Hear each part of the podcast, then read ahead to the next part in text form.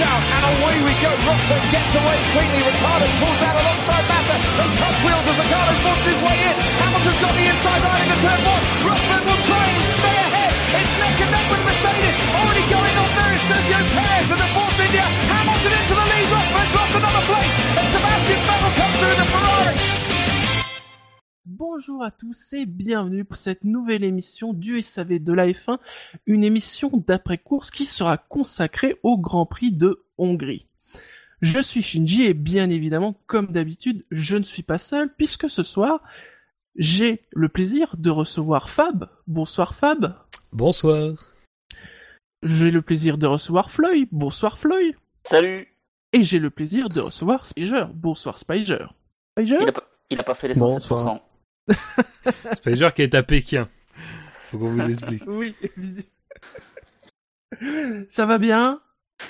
Bonsoir, ouais. Si, Maintenant t'entend. c'est bon, t'as entendu. Ouais, ouais, on t'entend. Euh, oui, oui, ça va, ça va et toi? Ça va. Hmm. Content de la pause d'un mois, trois semaines, de trois semaines, un mois? Ouais, c'est bien, ouais. J'aurais pris cinq semaines même. Mais bon. N'écoute pas Christophe Barbie. Ah bon. Oui, oui, pardon, quatre, Christophe, excuse-moi. Et euh, messieurs, pour cette émission du SAV, on va commencer, mais on va commencer par quelque chose qui n'a rien à voir avec la F1. Alors, Vous allez me dire, mais Shinji, on a l'habitude que tu nous parles de choses qui n'ont rien à voir avec la F1. C'est- vrai. C'est vrai. Ah. Mais euh, vous allez voir, fois c'est un truc, euh, oui, peut dire plus qu'un peu sérieux, mais qui est un peu lié quand même à la F1 et au SAV de la F1. Vous savez, depuis plusieurs semaines, on, on vous parle du, du compte Steam du SAV, hein, euh, que l'on utilise euh, avec plaisir, et euh, bien euh, entre euh, des tours sur la version courte du circuit de Monza et de nombreuses remontrances envers Scani. N'est-ce pas Fab hein? C'est vrai, oui, tout à fait. Oui. Hein, euh, eh bien, euh, on discute, on discute, et euh, au cours d'une de- des discussions de, de ces longues soirées euh, de course automobile, on nous a dit tiens, ça serait bien au SAV si vous parliez du don de moelle osseuse. Oui, C'est vrai. on va parler du don de moelle osseuse. Ça, ça n'a rien à voir avec la F1, mais c'est vrai après tout, on est un podcast, on est écouté. Pourquoi ne pas en profiter? Bah, euh, pour faire un peu la promotion euh, de choses bien. Hein. Euh, Et il faut le dire, hein, je j'en dirai pas beaucoup plus, mais si on en parle, c'est parce qu'il s'avère que bah voilà, il y a un des proches d'un membre du groupe Steam du SAV de la F1 euh, qui a eu la chance d'en profiter, et c'est pour ça, dans le fil des discussions, on en a parlé. Alors, peut-être d'abord dire ce que c'est que la moelle osseuse. La moelle osseuse, c'est un tissu qui est dans nos os, c'est pour ça que ça s'appelle la moelle osseuse, et son rôle est hyper important puisque c'est là qu'est fabriqué en fait tout ce qui compose, tout ce qui est à l'intérieur de notre sang, et notamment tout ce qui est globules rouges, globules blancs, euh, plaquettes. Et malheureusement, eh bien, il y a des gens parfois qui ont besoin de greffe euh, de, moelle osseuse. Et euh, autant bien euh, parfois on a la chance euh, bah, qu'un proche soit compatible, mais malheureusement c'est pas le cas. Parfois ça n'est pas le cas. Et dans ce cas-là, eh bien euh, il faut chercher quelqu'un de compatible, euh, sachant que hors fratrie, euh, le taux de compatibilité c'est de 1 sur 1 million. Hein. Donc autant vous dire que l'idéal c'est qu'il y ait de- le plus de donneurs possible pour pouvoir soigner le plus de gens. Sachant que quand je parle de soigner les gens, c'est qu'est-ce qu'on soigne avec le don de moelle osseuse? Eh bien, c'est des leucémies, c'est tout ce qui touche aux maladies immunitaires, tout ce qui touche globalement au sang. Donc c'est quand même euh, des choses, euh, voilà, euh, pas drôles, quand même graves. Donc ça peut être utile. On se dit qu'après tout, si s'il y a ne serait-ce qu'une seule personne qui nous écoute, qui se dit tiens, je vais m'intéresser à ça et peut-être devenir donneur, bah ça, ça sera une belle opération. Alors, si vous voulez des informations, parce que il faut s'informer avant, bien évidemment, de, de faire n'importe quel choix. Fab, tu m'avais indiqué un site. Oui, il y a, y a un, Il y, a, y a un site tout à fait qui explique bah, tout ce que tu viens de dire. Voilà, tu as très bien résumé, mais je, voilà, si vous voulez approfondir, si ça vous intéresse, il y a un site qui est très bien fait et qui dépend de, de l'agence de la biomédecine. Donc c'est une agence qui, qui C'est un relève du... public, hein. Voilà. pas, on vous envoie pas vers un truc privé, machin. C'est ça, voilà. c'est pas les conneries du genre machin, c'est vraiment ça dépend du. Enfin, l'agence de la biomédecine dépend du ministère de la Santé, donc c'est très sérieux. Et c'est tout simplement www.dondemoelloseuseattachée.fr. Et donc sur ce Euh, Il y site, a aussi, voilà, Vas-y, il y a euh, pour vous répondre à plein de questions qu'on peut se poser. Par Ouais. exemple, c'est quoi concrètement quand on fait un don C'est parce que c'est faut le dire, c'est pas comme un simple don du sang, c'est un peu plus complexe. Donc c'est important bien évidemment euh, de, de se renseigner. Euh, J'ai vu aussi que sur le site il y a les adresses. Alors ça passe notamment donc en France, c'est par l'EFS, hein, l'établissement français du sang, euh, qui s'occupe de ça, hein, qu'on connaît plutôt en règle générale pour les dons du sang, mais il s'occupe de ça aussi euh, pour euh, tout ce qui est euh, don de moelle osseuse. À noter parce que nous avons aussi nos amis qui ne sont pas français. hein, N'hésitez. Alors bon, bien évidemment sur euh, le site français il y a que des adresses françaises, mais pour les questions ça par contre ça pourra euh, vous informer, mais n'hésitez pas à vous renseigner euh, je- vers les organismes aussi qui s'occupent de tout ce qui est de don du sang en Suisse, en Belgique, voire même du côté du Québec, puisqu'on sait qu'on nous écoute, voilà, jusque là-bas. Voilà. Je n'ai pas grand-chose d'autre à rajouter. Je, je ne vais, j'ai pas envie de faire une blague, rien, parce que c'est quand même très sérieux. Voilà, c'était, c'était une petite parenthèse, euh, parce que voilà, c'est vrai que c'est un truc important. C'est pas forcément le don, on va dire, le plus connu, et ça sauve des vies. Donc voilà, comme j'ai dit, si, si, si parmi tous ceux qui nous écoutent, il y a ne serait-ce qu'une seule personne qui va appeler pour dire tiens, je voudrais être donneur, bah voilà, ça serait, Hmm, ça serait cool. Et alors bon, euh, ça, ça n'est pas notre vocation, hein, je, je, je l'ai dit, hein, c'est juste parce que voilà, c'est venu dans la discussion et que euh, on s'est dit tiens euh, pourquoi pas. Et je dis merci à Fab parce que c'est Fab qui m'en a qui me l'a rappelé, hein, parce que sinon euh, euh, je, je m'en serais pas rappelé.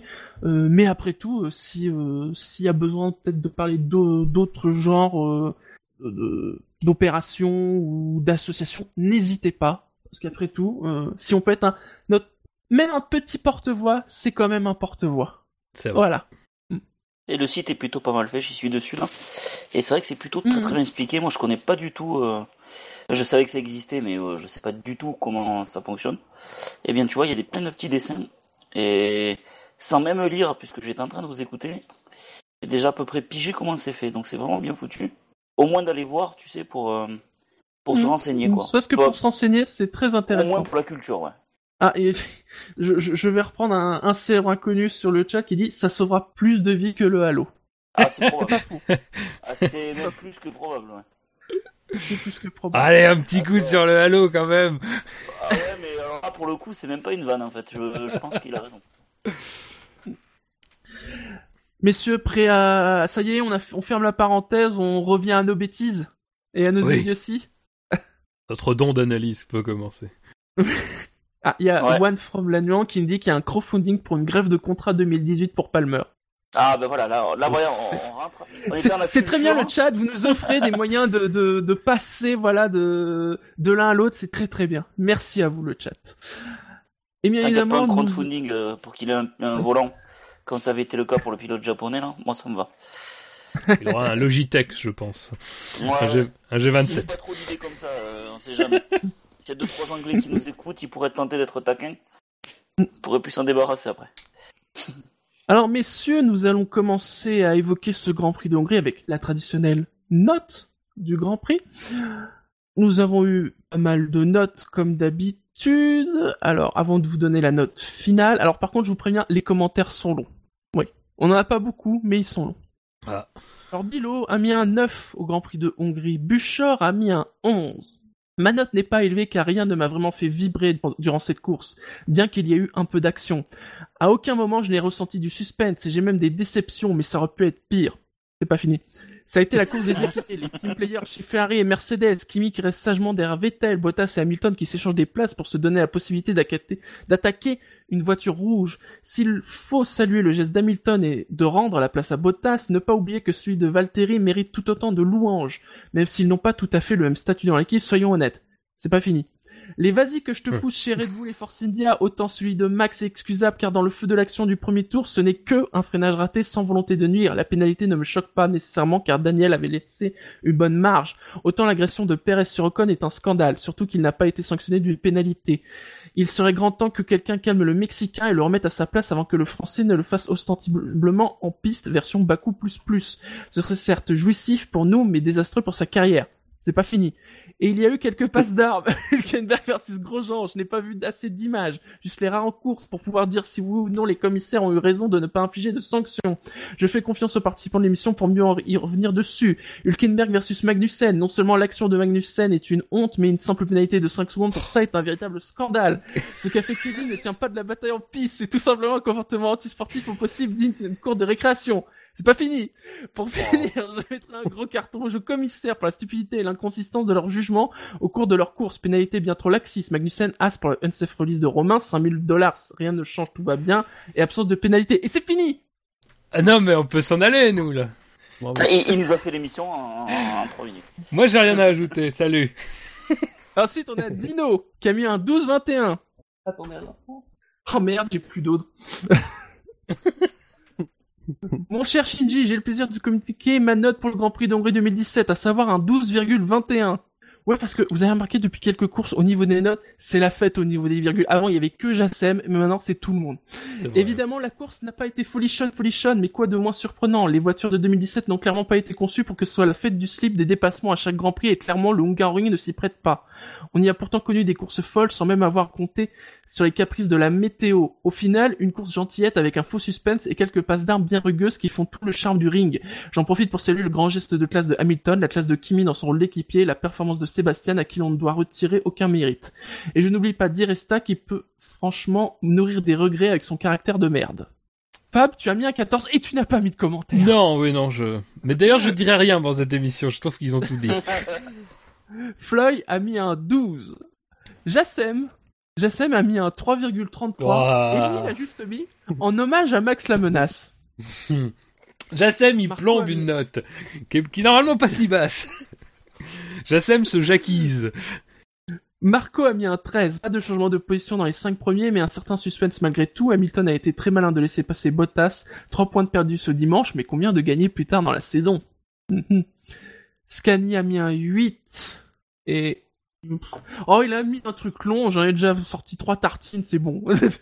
Enfin, en gros, pour résumer, il a dit que c'était une presque course avec euh, du, du presque suspense et du, du- des presque contacts et des presque équipiers.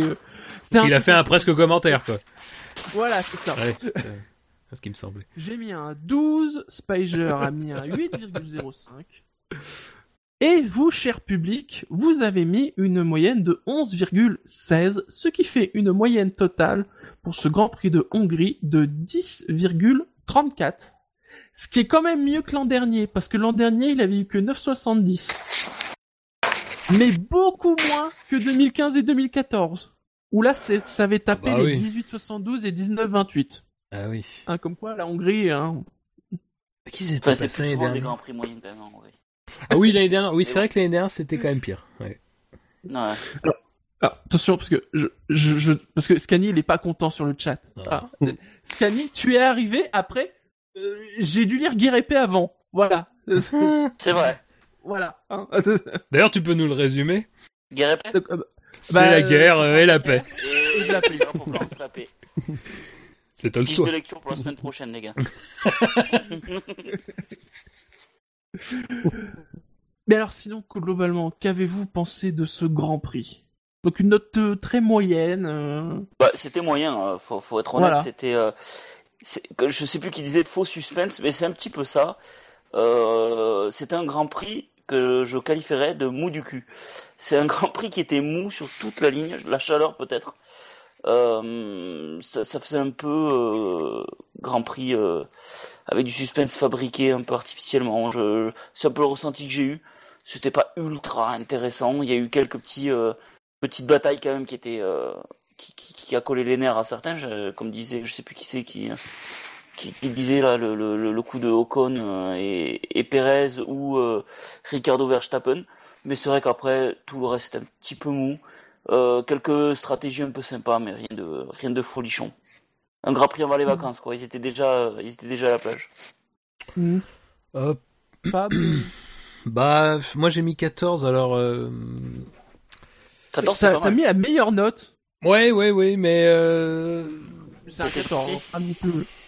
Disons que, en fait, j'ai été pris en fait. Ça, ça dépend vraiment des fois. Hein. J'ai été pris un peu par le le, le côté. euh, Parce que c'est vrai qu'il s'est, dans les faits, rien passé. Non. Mais il s'est quand même passé plein de choses. Et du coup, bon, Ah, même si sur la piste c'était pas énorme. Ouais. Sur devant, avec les quatre premiers, rythme, en il y avait... Ouais. Ouais. Puis c'était agrémenté de temps en temps par des petites batailles dans le peloton qui étaient pas forcément vilaines, euh, mais bon après c'est sûr que euh, il y avait pas tellement de de raisons de s'enflammer parce que de toute façon ça aurait été difficile de doubler.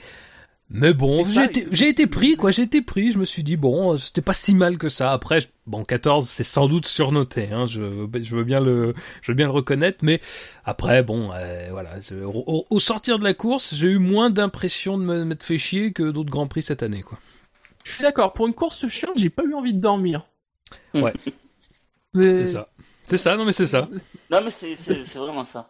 Tu sais, c'est un peu comme quand tu vas voir un film d'art et d'essai, et en fait que t'aimes bien, alors que tu as vu euh, une vieille aigrie de, de, de, de 60 ans fumer des clopes dans une cuisine grise, et en fait t'as quand même bien kiffé le film, mais tu sais pas pourquoi. Ben voilà, Grand Prix de Hongrie. Télérama. Allez, messieurs, on va passer au Spider, tu voulais, avec- tu veux dire quelque chose? Ah, oui, c'est vrai. Non, il y a plus trop. Un petit souci avec. euh, Ouais, il y a un gros Il y a pas retard, grand chose Spider. à retirer du, du Mm. Grand Prix. Allez, on va passer au quintet plus ou moins. Les chevaux et les courses, vous le savez, c'est ma grande passion. TRC Magazine avec Omar Sharif, la passion de gagner. Les courses, avec le journal TRC Magazine, bien sûr. Alors, messieurs, une idée euh, de qui peut être euh, Oh, le dernier une. du classement cette Oh. semaine notre, notre ami boutonneux, notre ami Biactol, Verstappen. Hmm, Fab, Non. tu... Oui, je, j'ai la sensation que c'est Verstappen. oui. Pourtant, ce n'est pas le pilote qui a eu le plus d'insultes ce week-end, mais, C'est vrai. mais en effet, c'est Max Verstappen qui a eu 24 votes positifs et 372 votes négatifs, pour Alors. donc un total de moins 348. À noter, je n'oublie pas de le préciser, que vous avez été 69 à voter. Et 24 qui ont voté positivement pour Verstappen. Alors, Oh. 24 points, ça peut être Ah oui, trois d'accord. premières places. ok, d'accord, d'accord, ok, ok. ok. Ah. Ok, ça change tout. Bah, enfin après, euh, Alors, Verstappen. après, disons que si on met à Il faut part le premier tour, euh, c'est pas un mauvais Grand Prix du tout. Il fait un. Grand Prix Red Bull de cette année. C'est-à-dire euh, tout seul, quoi. Mais euh, globalement.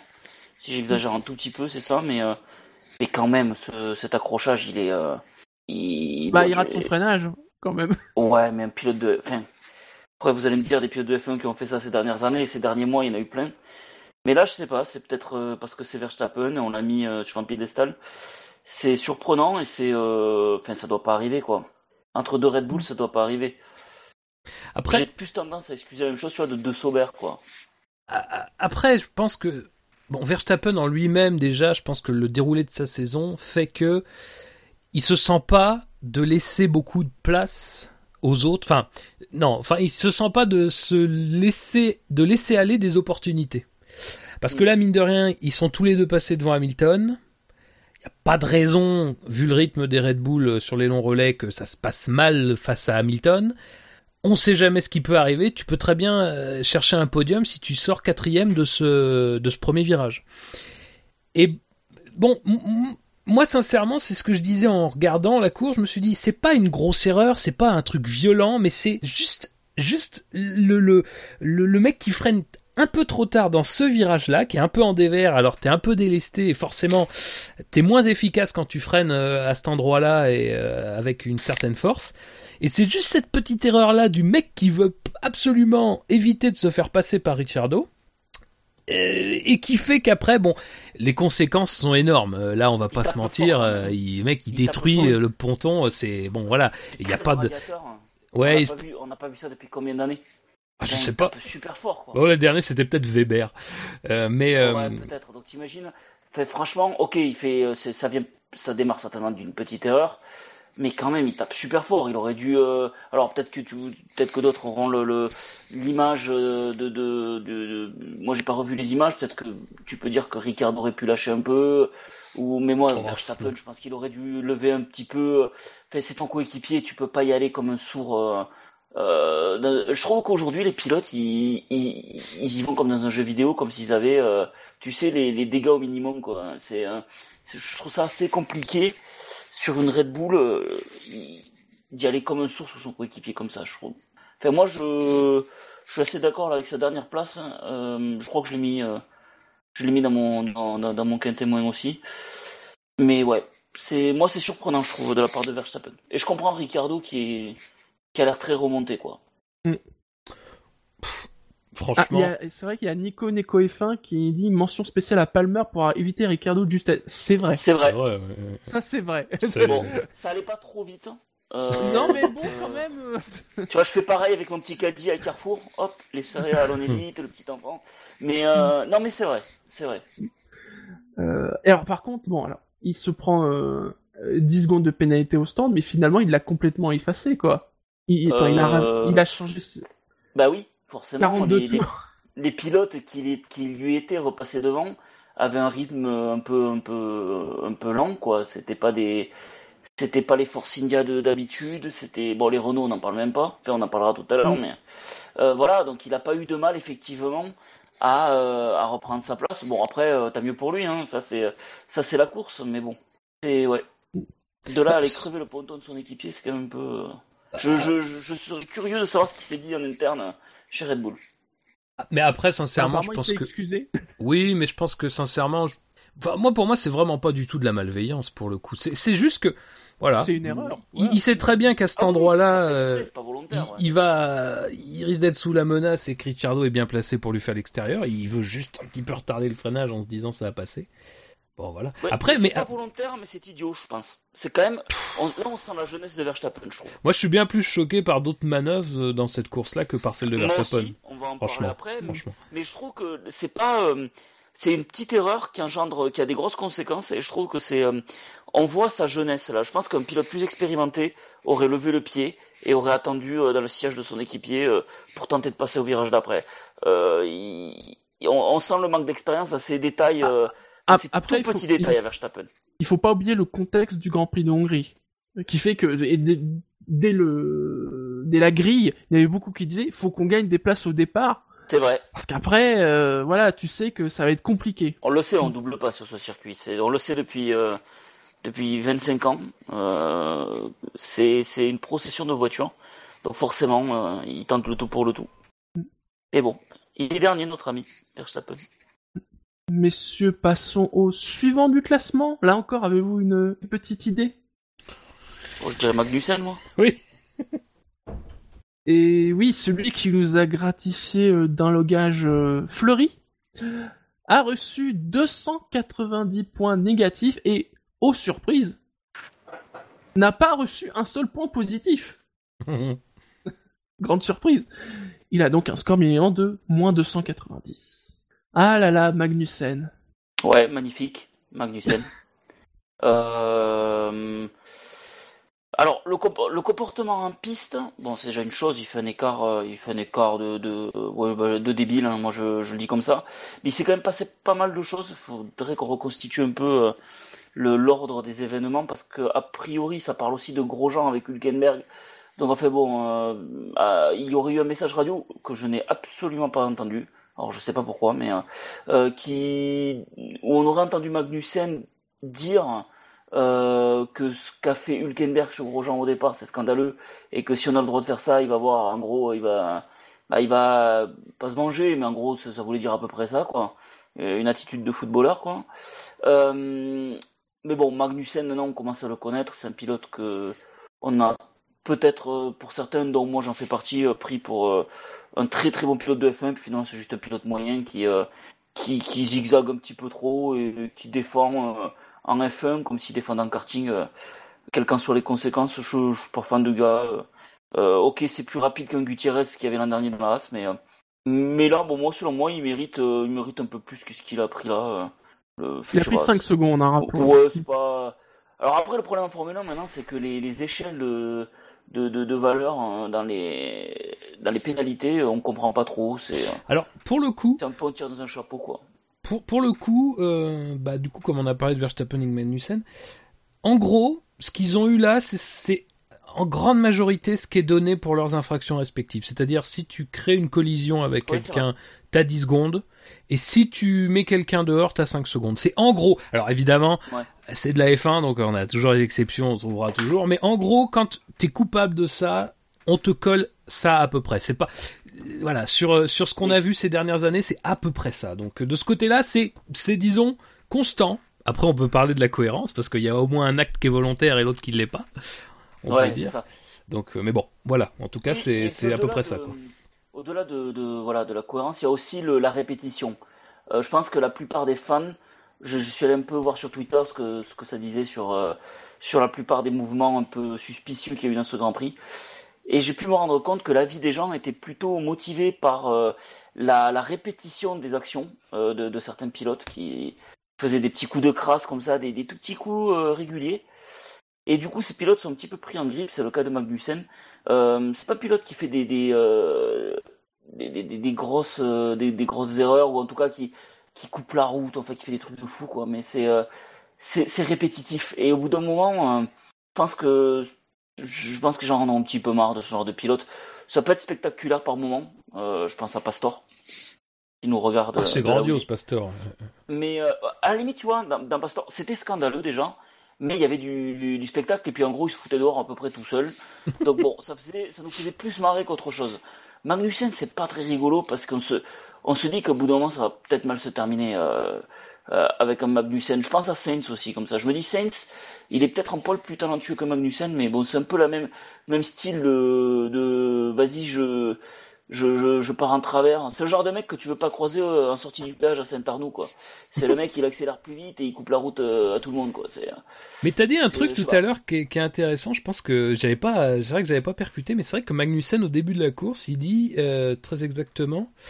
Euh, si on peut faire ce que ce que Hülkenberg a fait à Romain, alors ça va être une course Ouais, euh, sale. Et c'est vrai que c'est vrai que maintenant qu'on maintenant qu'on dit ça, euh, il y a un peu de ça, non seulement dans son geste à lui face à Hülkenberg, où là c'est, enfin c'est clairement un des plus gros, euh, enfin c'est une des plus grosses obligations d'un pilote, enfin de, de forcer un pilote à aller dehors que j'ai vu Ah, mais ces dernières années. Là c'est c'est le roi, c'est c'est quasiment pire que ce qu'avait fait Rosberg en Autriche l'année dernière. En fait, Mais- là où ça se voit beaucoup, c'est le la trajectoire qui est hyper marquée en fait. Ouais, ouais, non, mais là, euh, c'est clair. Et, mais c'est vrai que ça, plus ce qui s'est passé après le, après la course avec euh, le, le fameux euh, suce-moi les boules, euh, chéri, le petit chéri quand même important. Ça me fait rire, ça, moi. Euh, Ouais, non, mais ça c'est drôle. Ça, franchement, ça c'est marrant. Ouais. Mais, mais du coup, tout ça, tu te rends bien compte qu'il y avait peut-être dès le départ, en fait, le mec, il en, il en voulait déjà Hülkenberg à ce moment-là. Attitude de footballeur. Il est allé tacler le gars qui avait déjà qui a fait prendre un carton à son pote juste avant. C'est euh, j'ai eu cette impression en fait euh, quand j'ai appris ça, je me suis dit tiens, il est il est allé euh, les deux pieds en avant quoi. Il s'est dit tiens, bon on va y aller, on va voir. Puis bon, il s'est fait rattraper par la police mais ouais, c'est peut-être ça en fait. Hein. Mm. Dans tous les cas, c'est pas très malin. hein. On est d'accord. hein. À, à noter que bon sur ce qui s'est passé en course et même les propos, lui et même euh, Grosjean a le soutien complet, ont le soutien complet de Steiner. hein. Oui, ah bah Ouais, ça, de bah, toute façon, euh. Steiner. euh, Bah, Mm. autre chose aussi. Je pense qu'il y a peut-être aussi euh, Magnussen Hülkenberg. euh, ils s'entendent bien ou pas? Peut-être que depuis l'épisode Renault. euh, Ça a pas l'air énormément, non, ça a pas l'air, ça a l'air un peu frais quand même. hein. Euh, c'est ce que ce que je me dis aussi. Peut-être qu'il y a, ou alors il y a encore une rancœur aussi de Magnussen avec Renault. Ça peut être un, euh, ça peut être un trop plein. euh. C'était sérieux là, le- le- les insultes qu'on a vues ou pas du tout? Je veux dire, est-ce que c'est deux pilotes qui s'entendent d'habitude? Ou absolument pas quoi? Bah, écoute, moi, franchement, euh, franchement, Hülkenberg vient, euh, Hülkenberg insulte pas, mais il vient dire, euh, comme d'habitude, euh, le, le pilote le moins fair-play du monde, machin. Donc Ouais, déjà, tu sais, l'impression que c'était assez sérieux. Et Ouais, déjà, il y a un contentieux quand même, là. Mais Ouais. exactement. Oui. Mais par contre, euh, euh, Magnussen lui répond, c'est c'est avec un, un espèce de mépris Mais Ouais. fort- fantastique. Franchement, faut la regarder cette vidéo. Vraiment, je vous la conseille parce que moi, ça m'a fait marrer pendant 10 minutes, quoi. C'est Parce incroyable. que tu vois, c'est typiquement le genre de vente que je pourrais faire à des potes, leur répondre ça, mais parce qu'ils savent que je, je suis en total second degré, alors que tout le monde autour ne le sait pas. Eh bien, je me suis posé la question si c'est soit c'est du total second degré et ils se connaissent très bien, et bon, il y a peut-être un peu d'énervement sur le coup, mais ils se connaissent très bien, soit ils sont sérieux à 100% et là c'est chaud. Donc bon, Moi, je pense qu'ils sont sérieux, franchement. Je pense que c'est sérieux Ça parce que justement, tant mieux pour nous. juste- Mais c'est justement, si c'est c'était juste des propos euh, entre potes entre guillemets, il y aurait pas eu les propos de Steiner derrière. C'est pas faux. C'est pas Hmm. faux. Bon, euh, puis de- il y a sur le chat, il y a Marco qui dit euh, qui sait qui aime bien Magnussen. C'est pas faux. Tout le monde, euh, je suis pas sûr qu'il ait des fans ce gars-là. Bah au Danemark quand même. Mais tu vois, moi, tu vois, très sincèrement, et je, je vais expliquer parce que c'est un peu bizarre par rapport à ce que j'ai pu dire euh, précédemment, mais autant sa manœuvre, je la trouve vraiment très, très, très, très mauvaise. Moi, je pense que ça, c'est typiquement le genre de manœuvre qui est totalement volontaire, qui devrait être punie bien plus Ah, que ce qu'elle a été punie Ah oui. normalement. Bon, encore une fois, non pas seulement parce qu'il y a, il- il- sa manœuvre est volontaire euh, de manière claire, mais parce qu'en plus, ça peut être quand même assez dangereux. T'es dans un endroit où t'es à une réaccélération, Enfin, on a vu avec ce qui s'est passé par exemple avec Ricciardo que, bah écoute, si t'as pas un pilote derrière qui a pas de réflexe, ça peut faire un gros suraccident. Bon, passons là-dessus. volonté, c'est ça que je veux dire. Voilà. vraiment- Mais, derrière- mais derrière, par contre, le, la réponse en insulte, eh ben moi ça j'ai beaucoup j'ai beaucoup aimé parce que ça c'était hors du baquet, c'était dans un contexte particulier où les mecs se sont confrontés, ils étaient tous les deux à pied dans le carré d'interview et voilà, mais ça moi ça j'ai adoré et ça pour le coup, bah, je trouve que c'est intéressant parce que j'avais pas le sentiment bon même si Magnussen c'est quand même pas un pilote qui se laisse faire, hein, il a il a quand même un caractère un caractère assez noté, enfin notable, mais son son truc derrière là, moi ça m'a fait vraiment euh, ça ça pourrait me faire aimer le pilote sincèrement. La manœuvre en course pas du tout. Ça, je trouve que ça c'est complètement. Mais alors par contre les- derrière les, le, le suck my ball c'est j'ai- assez fantastique quoi. On, on veut des pilotes qui ont de la personnalité. C'est Bah, ça. là, on en a eu. Et puis Ouais. bon, ça fait- alors, comme tu dis sur la piste, le, le- le- le mouvement il est, il est scandaleux parce qu'il peut être euh, hyper dangereux. Le reste, ça fait du show. Et puis la F1 a besoin de show. Donc pourquoi pas? Et puis bon, là, a priori, ça n'a pas l'air trop trop forcé. Ça n'a pas l'air d'être euh, un truc un peu calculé. Donc si les mecs ils s'engueulent comme ça entre eux, bah écoute, euh, ça fait du show. Moi aussi, ça m'a fait marrer. Et, voilà, je vais pas plus, je vais pas chercher plus loin que ça sur ce truc-là. Euh, c'est juste le truc en piste qui peut être un petit peu plus gênant, quoi. D'autant plus que je le trouve un peu, un peu répétitif, le garçon, dans ses petits mouvements. Alors là, c'est un gros mouvement, mais d'habitude, c'est des petits mouvements, et je le trouve un petit peu, euh, un petit peu trop répétitif. Mais bon, j'ai pas l'impression que la C'est fédération euh, Ouais. euh, l'a note trop dans le collimateur à Magnussen. Spiger, une opinion? Ouais, non, moi aussi, le, ce que je veux dire, c'est que le, le, le truc d'après-course m'a moins plu que, que à vous, apparemment. Moi, je préfère qu'ils se bataillent en piste et qu'ils se, qu'ils se serrent la main après, quoi.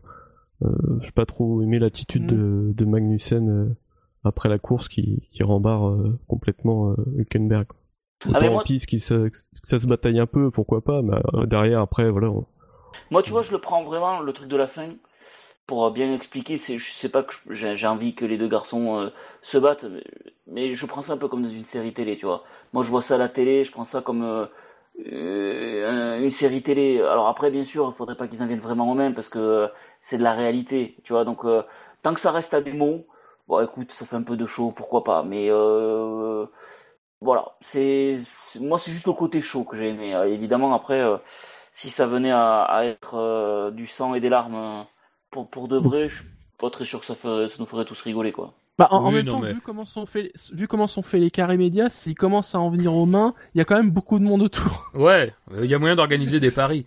Mais euh, Ouais. Oui, c'est vrai. mais mais non mais après attends on est d'accord euh, ce qu'a ce qu'a fait Magnussen après c'est pas classe. Et je pense que le gros problème est euh, t'en parlais tout à l'heure mais c'est avec Steiner quoi. Steiner il doit pas soutenir euh, aveuglément ses pilotes comme ça. Il l'avait déjà fait plusieurs fois euh, l'an passé euh, notamment sur Gutiérrez en Hongrie qui avait été clairement euh, mauvais joueur en, en, en bloquant enfin euh, pas forcément volontairement mais il l'avait il avait bloqué. Et donc il avait pas respecté les drapeaux bleus et derrière euh, devant le doigt d'honneur d'Hamilton, il avait, couru à son secours. Non, Steiner, faudrait qu'il ait une attitude un petit peu quand même de recadrage, quoi. Il peut pas non plus se laisser tout le temps. euh, Enfin, c'est pas, il n'est pas qu'un défenseur. Il est évidemment un défenseur de ses pilotes, mais il doit aussi recadrer. Alors peut-être qu'il le fait en privé, peut-être que, bon, je pense que le service média de Haas va sans doute euh, peut-être Ouais, passer, un, je- passer un petit coup de fil au moins. Ouais, Mais bon. un petit coup d'éponge pour apaiser tout ça. Euh, mais Steiner, oui, c'est le côté euh, team américain. on ne touche pas la famille, quoi. C'est un peu ça. C'est vrai que ça paraît un peu bizarre, ça paraît un peu déplacé. D'autant plus que son pilote, il est pas, il est pas, il est pas tout blanc là. Mais mais peut-être qu'il il cumule du coup ce qu'on reproche à Magnussen avec ce que Hülkenberg a fait au départ sur Grosjean. Je pense que du coup, pour lui, c'est un, c'est un tout. Et du coup, il, a- il apaise forcément le, le- il essaye d'apaiser le, le débat et de défendre ses troupes en disant bon ben voilà, euh, ok Magnussen a fait ça, mais bon Grosjean, euh, il a été pénalisé par ça aussi quoi. Donc euh, c'est c'est peut-être le, le- ce- c'est peut-être ça son discours. Après, euh, de ce que j'ai lu, c'est juste là, pour le coup, c'est une, une vraie interprétation parce que je suis pas persuadé que ça soit ça à 100%, mais euh, c'est peut-être ça. Mhm. Puis de toute façon, c'est pas un chef, des, un patron d'écurie. euh, qui a, qui a quand même une voix ultra importante dans le paddock. Donc je pense qu'il peut défendre ses pilotes tant qu'il veut. euh, ça n'empêchera pas les, euh, la fédération de, de, de coller des, des sanctions à Magnussen s'ils doivent le faire. Quoi. Très bien. Et pour répondre à Marco sur le chat, non, on ne sait pas si finalement Hulk a, on va dire, répondu à la demande de Magnussen. Allez, passons au pilote suivant. Et l'on retrouve... Tiens, alors, d'après vous, qui c'est qui est encore euh, dans ce quintémoin Euh, Ken témoin. Je peux vous dire qu'il a un score de moins 116. Bon, Marcus Ericsson du coup, je pense. Non Oui. Fab, Peut-être- Peut-être Pager peut-être Pérez. Perez, hein. Ah, ouais, mais il fait une bonne course, Perez, quand même. Au final. Il est dans les points avec une voiture un peu pourrie. Bon, allez, je vais rester sur une Sauber, Ericsson. Perez. Euh, Eh bien non, c'est Daniel Gviat qui a eu deux points positifs Ah, et ouais. 118 points négatifs. Oh, il paye les qualifs, lui. Il paye la gêne en qualif. Ouais, lui. je pense. Ouais, Il est totalement largué par son équipier, quand même, aussi. Hein. Il finit combien 12 c'est vrai. Euh, Alors que son équipier est dans les points, quand même. Ah, il finit C'est- 11. Et il doit 11. même finir 11 au bénéfice euh, de la pénalité de Magnussen, parce que je crois qu'il n'était pas 11, Ah, justement, il a perdu une ou deux places euh, à C'est cause ça, de c'est la... ça, c'est ça. Ouais, ça fait quand même son coéquipier dans les points septième. C'est, ça fait un bon écart quand même. Alors je connais pas l'écart en temps, je parle juste de l'écart en points là pour le coup. Euh, et puis Gviat semble un petit peu largué euh, depuis quelques courses. Après, il part sens. 16ème, hein, Gviat. Hein. Il part 16ème aussi, donc effectivement, ouais. Bon. De toute façon, c'est pas le pilote le plus passionnant du plateau. et Je crois qu'on est tous d'accord que si on ne voyait plus Daniel Gviat dans une Formule 1, je pense qu'on serait, on, on serait pas spécialement triste en fait. Ah, mais écoute, hein, on en a parlé ce samedi. euh, ça peut arriver bientôt. C'est ça. Ouais. C'est ça. J'avais envoyé un tweet à, à Pierre Gasly euh, en lui disant en gros, euh, ok, pour la Hongrie on a compris, mais après, tu sais quelque chose? Il a cliqué sur j'aime. Alors est-ce qu'il a cliqué sur j'aime? Tu vois, parce qu'il est au courant de quelque chose ou pas, mais bon, pourquoi pas. À mon avis, euh, en interne, ça doit bien bien parler de Danny Gviat. Sur le chat, il y a un célèbre inconnu qui nous présente un graphique des différents points de Gviat cette année. Donc bien évidemment, entre ses points au championnat et ses points de pénalité. Et vous vous doutez de quelle est la ligne la plus haute. Ouais. Très très bien, ouais. Non, mais après, sa course en elle-même est quand même pas... euh, euh, C'est Je transparent. pas, j'ai pas vraiment Il y a rien à souvenir, dire. donc... euh, Ouais, ouais. non, c'est transparent, pas grand chose à dire. ouais. Comme le début, comme du- depuis le début de la saison finalement. hein. Il est, il est pas au niveau quoi. Enfin, selon moi, il est pas au niveau. Après, sincèrement, euh, même si je j'ai pas travaillé à fond sa course, je pense que quand même la position de départ a pas dû euh, aider. euh, et, et je pense aussi qu'il a dû être euh, un peu pris dans le dans le ralentissement causé par Ricciardo. Donc voilà, c'est quand même une course où si au départ t'as quand même pas une bonne position et puis que t'as pas de chance parce qu'il n'y a pas de carambolage devant toi, bah, c'est compliqué quand même derrière C'est de d'espérer grand chose quoi. Donc l'écart avec Sainz évidemment joue pas en sa faveur, ça on est bien d'accord, mais il y a quand même un écart de 7 positions au départ, hein, donc euh, il n'y a pas non plus de miracle à, atten- à attendre sur le Hungaroring quoi. Une Spiger sur, euh, sur Non, rien, rien à rajouter. J'ai pas, Non. j'ai pas fait attention à sa course, donc. euh, Eh bien, passons au suivant. Quelqu'un qui s'est distingué ce week-end. Il a eu un score de moins 85. Et non, ce n'est pas Ericsson, ce n'est pas Perez, je sais plus qui vous aviez cité encore. C'est ce, ce cher Jolion Palmer. Oh, c'est Alors, dur là aussi, putain, je trouve. Alors, il y a un, un truc que j'ai pas compris et je compte sur vous pour me l'expliquer. Les Renault, à un moment, étaient extrêmement bien classés. Il y a eu un arrêt au stand euh, manqué de Hülkenberg qui l'a fait chuter dans le classement. Et Mm. Palmer a chuté dans le classement de la même façon.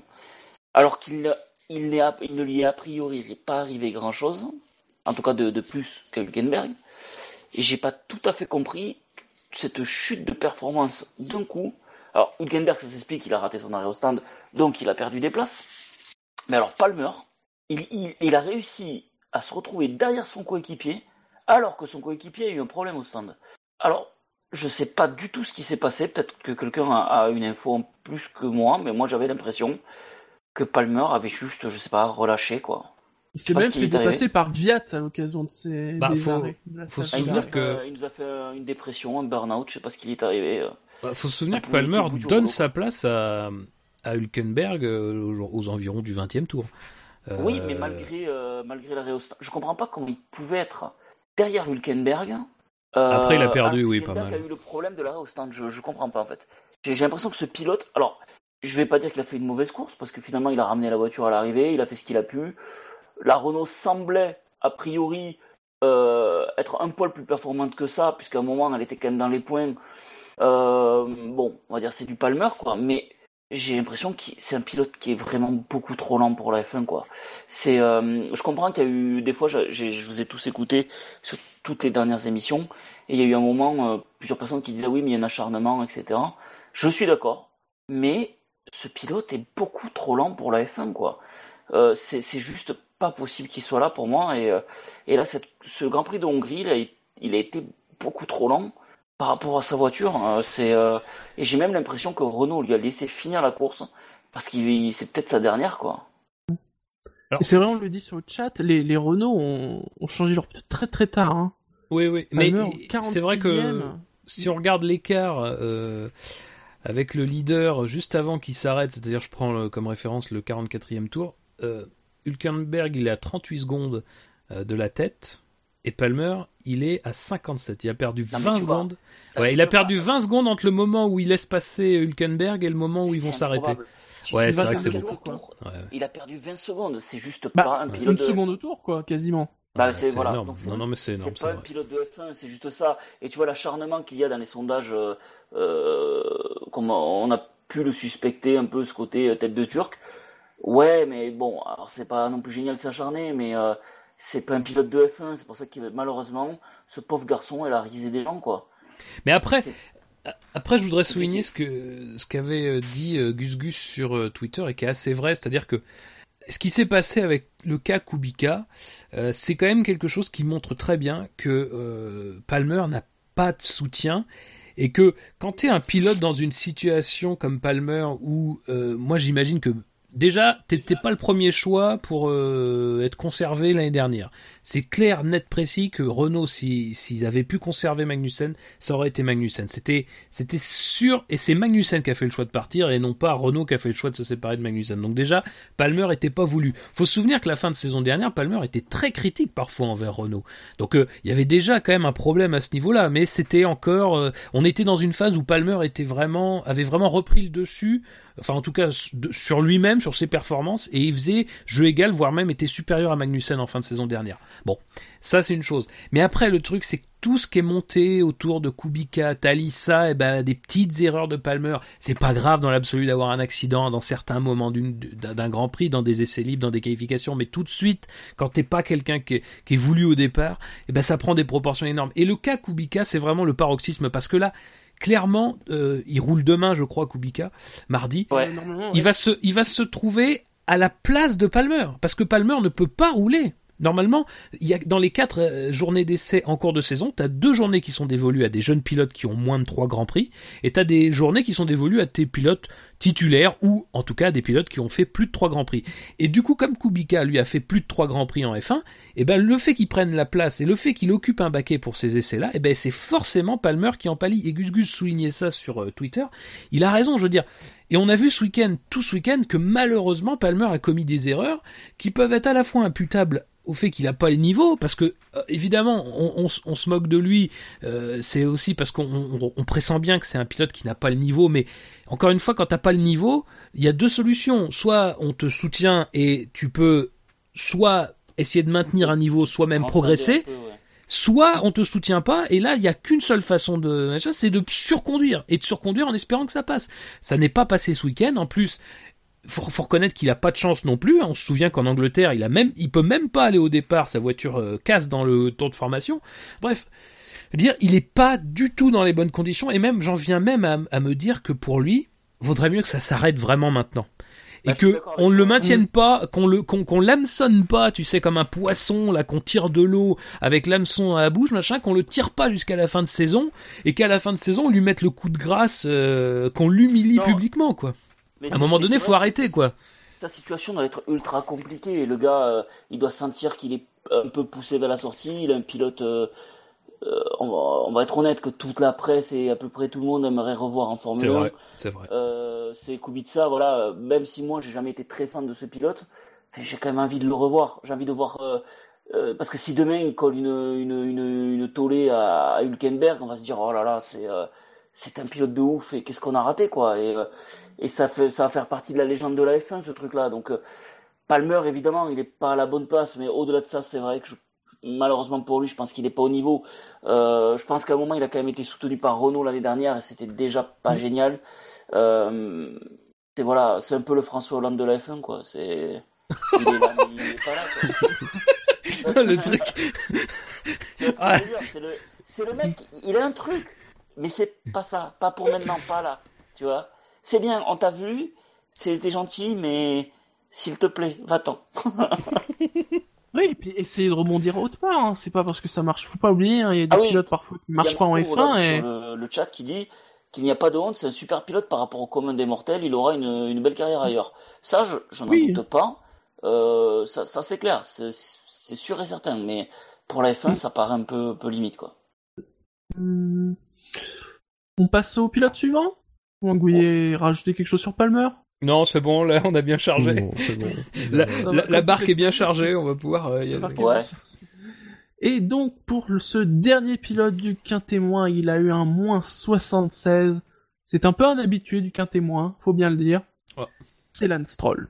Oh, il fait une course euh, anonyme, quoi. Oui, voilà. Je pas l'aurais euh, pas mis dans le moins, forcément. Je l'ai d'ailleurs pas mis dans le moins, parce que je n'ai mis que trois pilotes dans le moins de mémoire.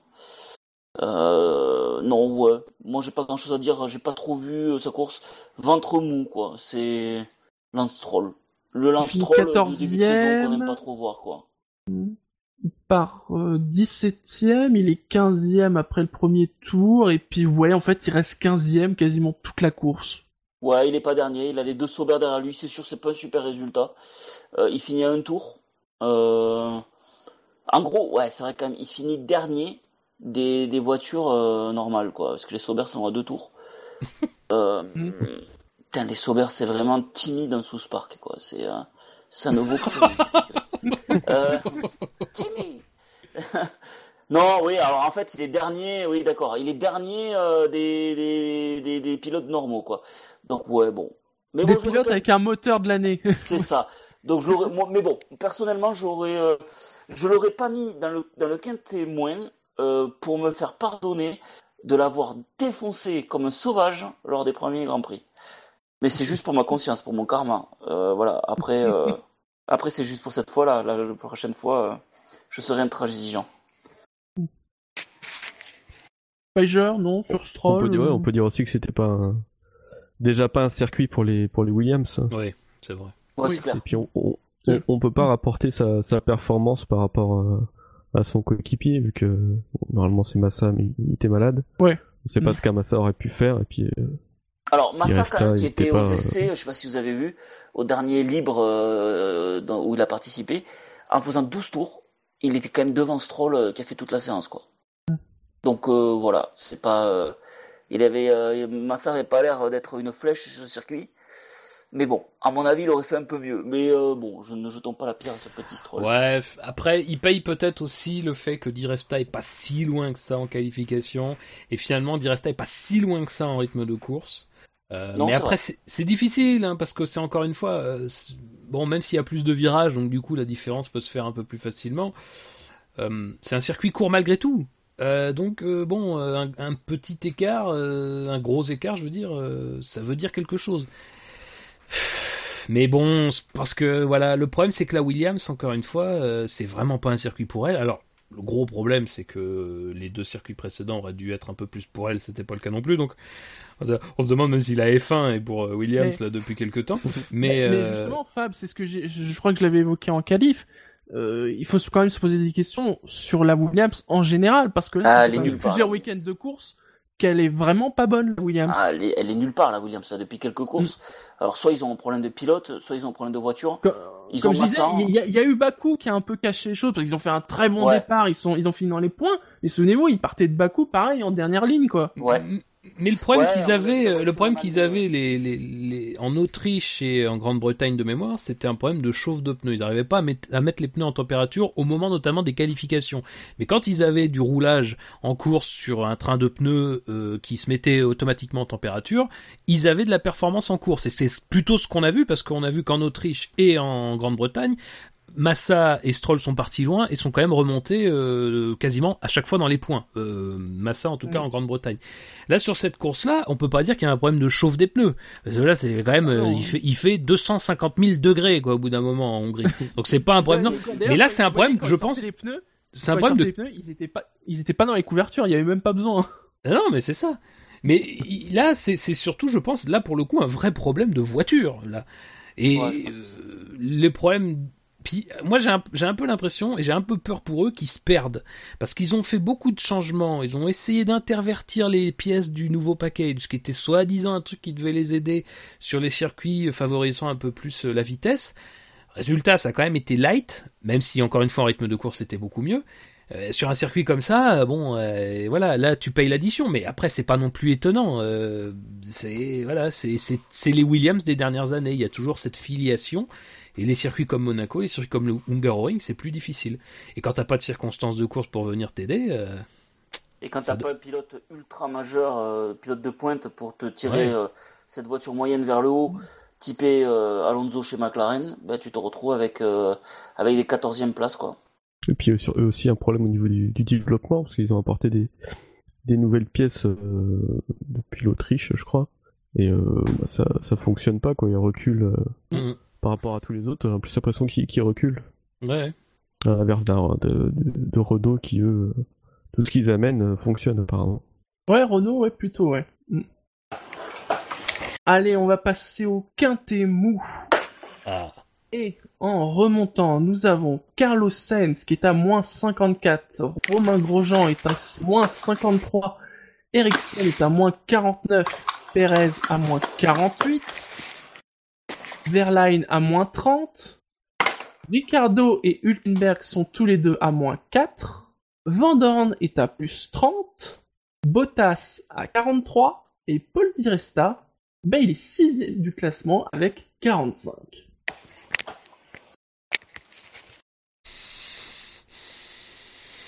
Ouais, tu veux qu'on revienne sur un pilote en particulier? Ah bah justement. Ou tu nous poses... Voilà, c'est vous. Sur quel pilote vous voulez revenir? On peut, lâcher- on peut se lâcher sur Perez, je pense que c'est l'heure. Hein. Vas-y, Non fais-toi plaisir. Euh, bah, je trouve que ce pilote qui, est, euh, qui a un talent monstrueux est en train de montrer euh, euh, clairement à tout le monde pourquoi il n'a pas été retenu dans un top team. quoi. C'est juste un pilote avec un caractère dégueulasse, euh, qui a un talent monstrueux et c'est normal qu'il ait des fans parce qu'il est spectaculaire. Mais je pense que ce mec-là, dès qu'il est titillé par un équipier, dès qu'il se sent mis un peu en danger, il, il devient, euh, il devient, euh, il devient un gros con. Je pense. On est obligé de le dire comme ça parce que le mouvement euh, sur Ocon au départ, il doit prendre une pénalité. Tu peux pas pousser un pilote à l'extérieur de la piste comme il l'a fait. Euh, c'est juste improbable, quoi. Euh, et pareil que les autres, pareil que les Magnussen, Saints, etc. Il est récidiviste de ces petits trucs là, de ces petites piques qu'il met un peu. Euh, bon, à Ocon là régulièrement, mais c'est normal. Ce sont deux pilotes qui sont très proches en ce moment. Ça serait un autre, ça serait la même chose. Euh, c'est le mec qui veut absolument être devant. Alors on comprend, c'est un pilote de Formule 1, c'est un peu le concept du truc. Mais là, c'est pas propre quoi. Et euh, et voilà, bon, moi c'est moi je le vois comme ça. Ocon avait fait un peu la même chose, je crois que c'était à Bakou, où il l'avait poussé dans le mur. Ça semblait de Après avoir ça été écarté Après déjà. roue, ouais. ça sentait plus le côté euh, je me venge. Alors moi j'aime pas trop ça non plus. euh, le côté euh, tu m'as mis un petit coup, je t'en mets un plus gros. C'est pas très intelligent en général et ça finit jamais très bien. Mais ça, on l'a tous plus perçu comme ça. Ah, Peut-être à tort ou à raison. Mais c'est qu'on a toujours l'impression, en tout cas moi, que Pérez est le mec qui met le premier coup. Et c'est ce mec, tu sais, qui frappe un autre et c'est toi qui finis par prendre la pénalité ou le carton rouge ou dans les autres sports, c'est souvent comme ça. Et Pérez, c'est le mec qui s'en sort tout le temps, quoi. Parce qu'en plus, il finit devant Ocon, et puis il fanfaronne en mode, oui, euh, je suis content, j'ai fini devant mon équipier, euh, mais en gros, c'est mérité parce que je suis, tellement génial que c'est mérité, quoi. Et je trouve que ça devient un peu lourd, voilà. Alors, euh, que ce soit Ocon ou un autre, hein, c'est sûr qu'Ocon, moi, je l'aime bien parce qu'il est français, mais globalement, ce sera un autre, je pense que j'aurai à peu près le même avis, en tout cas, j'espère, mais voilà. Moi, Pérez, j'ai un petit peu de mal, je le trouve un petit peu, bah, c'est trop, quoi, c'est, euh, c'est trop, typé Magnussen, quoi. Après, euh, sincèrement, je... bon, alors la manœuvre est pas belle, mais si on regarde son positionnement sur la piste, il a devant lui une McLaren qui freine, euh, enfin qui est un peu euh, lente à la réaccélération. Il a à côté de lui une McLaren, il peut pas non plus lui rentrer dedans. C'est pas, je, je pense que moi, pour moi, le départ, il y a eu trois incidents séparés qui étaient, pour moi, c'était typiquement l'échelle de gradation. C'est-à-dire qu'il y avait l'incident euh, Grosjean Hülkenberg. Là, pour moi, c'est vraiment un incident de course. Il y a euh, le Pérez Ocon. Bon, moi, je me questionne et moi, je pense que là, il aurait fallu ouvrir une enquête. Au moins, je dis pas sanction. Moi, Ouais, j'arrive pas à juger, mais au moins Ouais. ouvrir une enquête. Et le Verstappen euh, Ricciardo qui était clairement une faute de Verstappen. Pour moi, c'est il y a trois incidents qui tous les trois voilà montraient euh, de la nuance. Et pour moi, Ocon Pérez, c'est entre les deux. Et du coup, ça aurait peut-être mérité une enquête. Ça aurait pu, ça aurait Ouais, pu se faire. Je comprends pas que ça n'ait pas été fait. Mais C'est ça, c'est au bout d'un moment, c'est un peu. Alors, je suis pas sûr que la Fédé le protège, hein, je suis pas, je vais pas aller jusque là. non, non, mais non. c'est vrai que sa répétition, euh, la répétition de ses efforts, tu vois, ça, ça donne une impression que c'est pas normal. Il y a une petite impression d'injustice, voilà. C'est, je pense que c'est peut-être un petit peu ça. Moi, je le vois comme ça. Mais est-ce que tout Euh, bêtement bon. ils s'en sont pas rendus compte sur le coup? Justement, vu qu'il y avait eu après euh, Verstappen, Oui, Ricardo, ils se sont focalisés sur ça et. euh, Ouais, mais enfin, c'est toujours le problème qu'on a, c'est-à-dire que on a l'impression qu'on est en face d'une, euh, parfois d'une direction de course qui, qui manque un peu de, euh, enfin, de bon sens. qu'à un moment donné, c'est pas grave, euh, c'est pas grave de se focaliser sur un incident. Évidemment, euh, le Verstappen Ricciardo, c'est celui qui va faire parler. Enfin, normalement, ils ont tous les moyens techniques. On le rappelle encore une fois, mais ils ont no- normalement toutes les vidéos. Ils ont même des, données GPS qui permettent de, de bien situer euh, les possibles incidents. Enfin, tout ça, ils nous l'ont raconté dans un magazine officiel euh, de la FIA, comment ça fonctionnait ce truc-là. Donc, il n'y a aucune excuse pour que cet incident ne soit pas, euh, à un moment donné, véritablement l'objet d'une enquête. Alors, peut-être qu'après, parce qu'on n'est pas toujours au courant, il a été rapporté au commissaire et ils ont décidé au vu de ce qui avait été fait, par exemple, sur le cas euh, Hülkenberg-Grosjean, eh ben, d'appliquer la même idée, puisque c'est au même endroit, c'est à peu près les mêmes circonstances. Donc peut-être que ils ont analysé l'accident sans en faire une vraie enquête, mais malgré tout, c'est toujours dommage, nous, qu'on le sache pas. Mais après, c'est voilà, c'est globalement, ça laisse un goût d'inachevé quoi cet incident là parce que mine de rien ça vient euh, gêner euh, Ocon ça vient ben, quand même mettre un coup à la course d'Ocon puisque son fond plat est abîmé bon euh, c'est c'est un peu c'est un peu dommage que à chaque fois on ait l'impression que quand il y a deux incidents ben, le plus gros prend euh, phagocyte tout et puis que derrière euh, les plus petits soient euh, un peu plus laissés de côté. Et c'est d'autant plus bizarre que sur les sur les trois incidents qui ont eu lieu au départ il y en a quand même eu deux qui ont été analysés euh, clairement. Je veux dire, euh, qu'on fait l'objet d'une enquête. Donc c'est c'est quand même bizarre que le troisième, qui, était, qui a été aussi visible à la fois sur les images de loin et les caméras embarquées, ben ça est un peu dommage que ça soit pas euh, analysé aussi proprement. Quoi. Et c'est d'ailleurs sur la caméra embarquée où on le voit mieux. euh, Ocon est vraiment poussé dehors. Hein. Euh, je veux dire, euh, il n'a pas communiqué dessus comme il l'avait fait à Bakou, mais on voit clairement il est poussé dehors. Ça c'est clair et net. C'est la, la même histoire qu'entre Verstappen et Ricardo. C'est-à-dire que je comprends qu'il n'y a pas la place, enfin que Perez n'a pas forcément la place pour être à droite, un petit peu plus, mais t'es en Formule 1 quoi. Tu tu peux pas pousser un mec dehors parce que toi t'as pas la place. À un moment, je sais que c'est la Formule 1, mais tu dois lever le pied quoi. Tu ne peux pas rentrer dans le tas sous prétexte que prétexte que toi tu n'as pas la place. C'est pas possible. Ce n'est pas, euh, ce, n'est pas comme ça que ça marche. Comme tu ne zigzagues pas parce que tu ne veux pas que le mec de derrière te double. C'est, pas possible. Euh, et c'est pour ça que je comprends pas qu'il n'y ait pas eu d'enquête sur ce truc-là. C'est ce qui est d'ailleurs, a priori, comme tu disais, ruiné la course de Ocon, hein, puisque il lui manque des ailettes après sur le côté, peut-être le fond plat. Euh, bon. Et malgré ça, l'écart est pas, est pas monstrueux. euh. Si j'étais Pérez, euh, je me dirais que que le petit jeune qui vient d'arriver qui me colle autant, euh, c'est pas forcément pas forcément génial quoi. D'autres pilotes sur lesquels vous voulez revenir? Il y avait euh, Di Resta dedans, c'est ça? Oui, tout à fait. Il est même le meilleur du reste, on peut dire. Ouais, c'est ça. Pour un mec qui qui avait qui a pas couru depuis trois ans euh, par un simulateur, euh, bah, moi je trouve ça pas si mal. Bon après, euh, la vraie question avec Di Resta, c'est euh, à quoi servent finalement les troisième pilotes en F1 s'ils tournent jamais quoi. Euh, en gros, on se retrouve dans une époque où tu te retrouves avec ton titulaire qui est qui est pas là, qui est malade, qui a une gastro. T'as pas de pilote capable de défendre tes intérêts. C'est pour le sport automobile qui est censé être le, le top top sur cette planète. je trouve ça très très vilain. Et je trouve ça d'ailleurs c'est incroyable en fait. C'est c'est que c'est un truc qui était là depuis longtemps. Je, on savait tous que le troisième pilote ne sert strictement à rien. Mais quand ça la face comme ça du monde euh, pendant un Grand Prix, euh, je trouve ça un peu moche en fait. Tu te dis bon le gars, ok, il s'en sort bien, hein, c'est génial. Mais plutôt qu'il fasse euh, péniblement avant-dernier aux essais et qu'il roule pas mal, moi j'aimerais qu'un troisième pilote soit prêt au combat et justement qu'il puisse prouver tout de suite, ben, limite qu'il est plus rapide qu'un qu'un titulaire quoi. Vous imaginez ça dans un autre sport? Tu fais rentrer un remplaçant, mais oh il est pas bon, mais c'est normal, le pauvre, il a pas joué depuis trois ans. Mais C'est ça le problème de la F1. Enfin, le problème. Après, c'est un problème comme ça, comme c'est aussi vu comme un avantage. C'est-à-dire que on a réduit tellement le temps de roulage aujourd'hui qui est dévolu Ouais. potentiellement à des pilotes d'essai, mais aujourd'hui c'est même plus vrai parce que le, le- le seul vrai moment où un pilote d'essai peut prendre part au roulage, c'est les essais d'avant-saison. Et là, encore ça. une fois, à ce moment-là, vu qu'il y a que 8 journées, tu vas pas le donner à un pilote d'essai, c'est évident. Ou alors des cas très rares. Huit journées et une voiture, tu ne Ouais. donnes certainement pas un pilote d'essai. Ouais. Et, et, et après, en cours de, en cours de week-end, alors évidemment, tu peux donner ta voiture, mais encore une fois, c'est du temps que tu prends au titulaire. Et comme il y a peu de roulage, encore une fois, tout est, tout est imbriqué, bah tu, en général, ne donnes pas euh, à ton titulaire quand tu es notamment dans une, stru- dans une structure respectable. Et bon, bah Williams en fait partie, même si il y a, il y a pas longtemps, ils ont donné un peu de roulage, ils avaient donné du roulage à, à Nasser notamment. Mais le truc, c'est qu'après, les essais en cours de saison, c'est pareil, t'as quatre journées. Bon, bah, quatre journées, déjà, c'est pas énorme. Tu fais pas grand chose en quatre journées. Et t'en as deux qui sont dévolus non pas à des troisièmes pilotes, mais à des jeunes pilotes.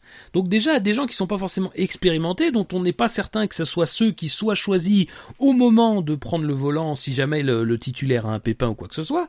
Donc là où on a gagné, en, on a fait des quelques économies en réduisant le temps de roulage euh, hors Grand Prix, ben on l'a perdu de ce côté-là. C'est-à-dire que maintenant il y a une frontière claire entre, euh, enfin il y a une zone tampon claire entre les titulaires qui eux bon tout, ont le maximum de roulage possible dans la plupart des cas, et des jeunes pilotes qui vont au, mieux avoir deux journées. Et voilà. Et dans cette zone-là, t'as ceux qui ont disputé des grands prix et qui sont pas titulaires et, et qui eux, bah voilà, ne sont pas, euh, ne peuvent pas rouler quasiment. Évidemment, les simulateurs ont fait des progrès. Évidemment, tu peux rouler dans des voitures qui sont euh, vieilles de, de plusieurs années. Mais malgré tout, il va te manquer, il va te manquer la connaissance tout simplement de base de l'outil que tu vas avoir Ouais. entre les mains. Parce que Et- euh, on a beau dire un machin, le simulateur ça ne remplace pas. Je veux dire encore une fois, j'entendais Villeneuve euh, sur Canal qui, euh, pour justifier le fait que Di Resta était pas si mal, disait oh là là les simulateurs ont fait des progrès. Non mais ne soyons pas quand même. Même le meilleur simulateur, il ne te simulera pas un certain nombre de choses, des sensations, des boss, des machins, des machins. C'est pas possible, encore une fois. On peut dire tout ce qu'on veut, c'est pas possible. Ta connaissance de, l'outil de base, elle ne vient qu'en pratiquant l'outil et non pas en pratiquant un ersatz. C'est ça.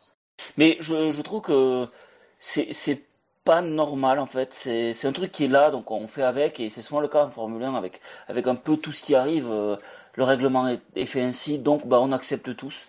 Mais je trouve que euh, c'est c'est pas normal que ces troisième pilotes soient des euh, des, des, des faire valoir euh, de, du vide quoi. C'est euh, et puis on se rend compte en plus qu'un mec comme Di Resta finalement est-ce qu'il est pas meilleur que la plupart des jeunes pilotes qui sont en fond de classement? Parce que bon, pour s'adapter aussi vite à une Williams, il y a que deux solutions, quoi. Soit la Formule 1, c'est super simple.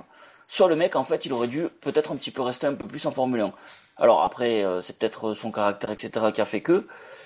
Mais clairement, ce mec-là, avec de l'entraînement, je pense qu'il vaut plus qu'un Ericsson, il vaut plus que, que certains pilotes, quoi.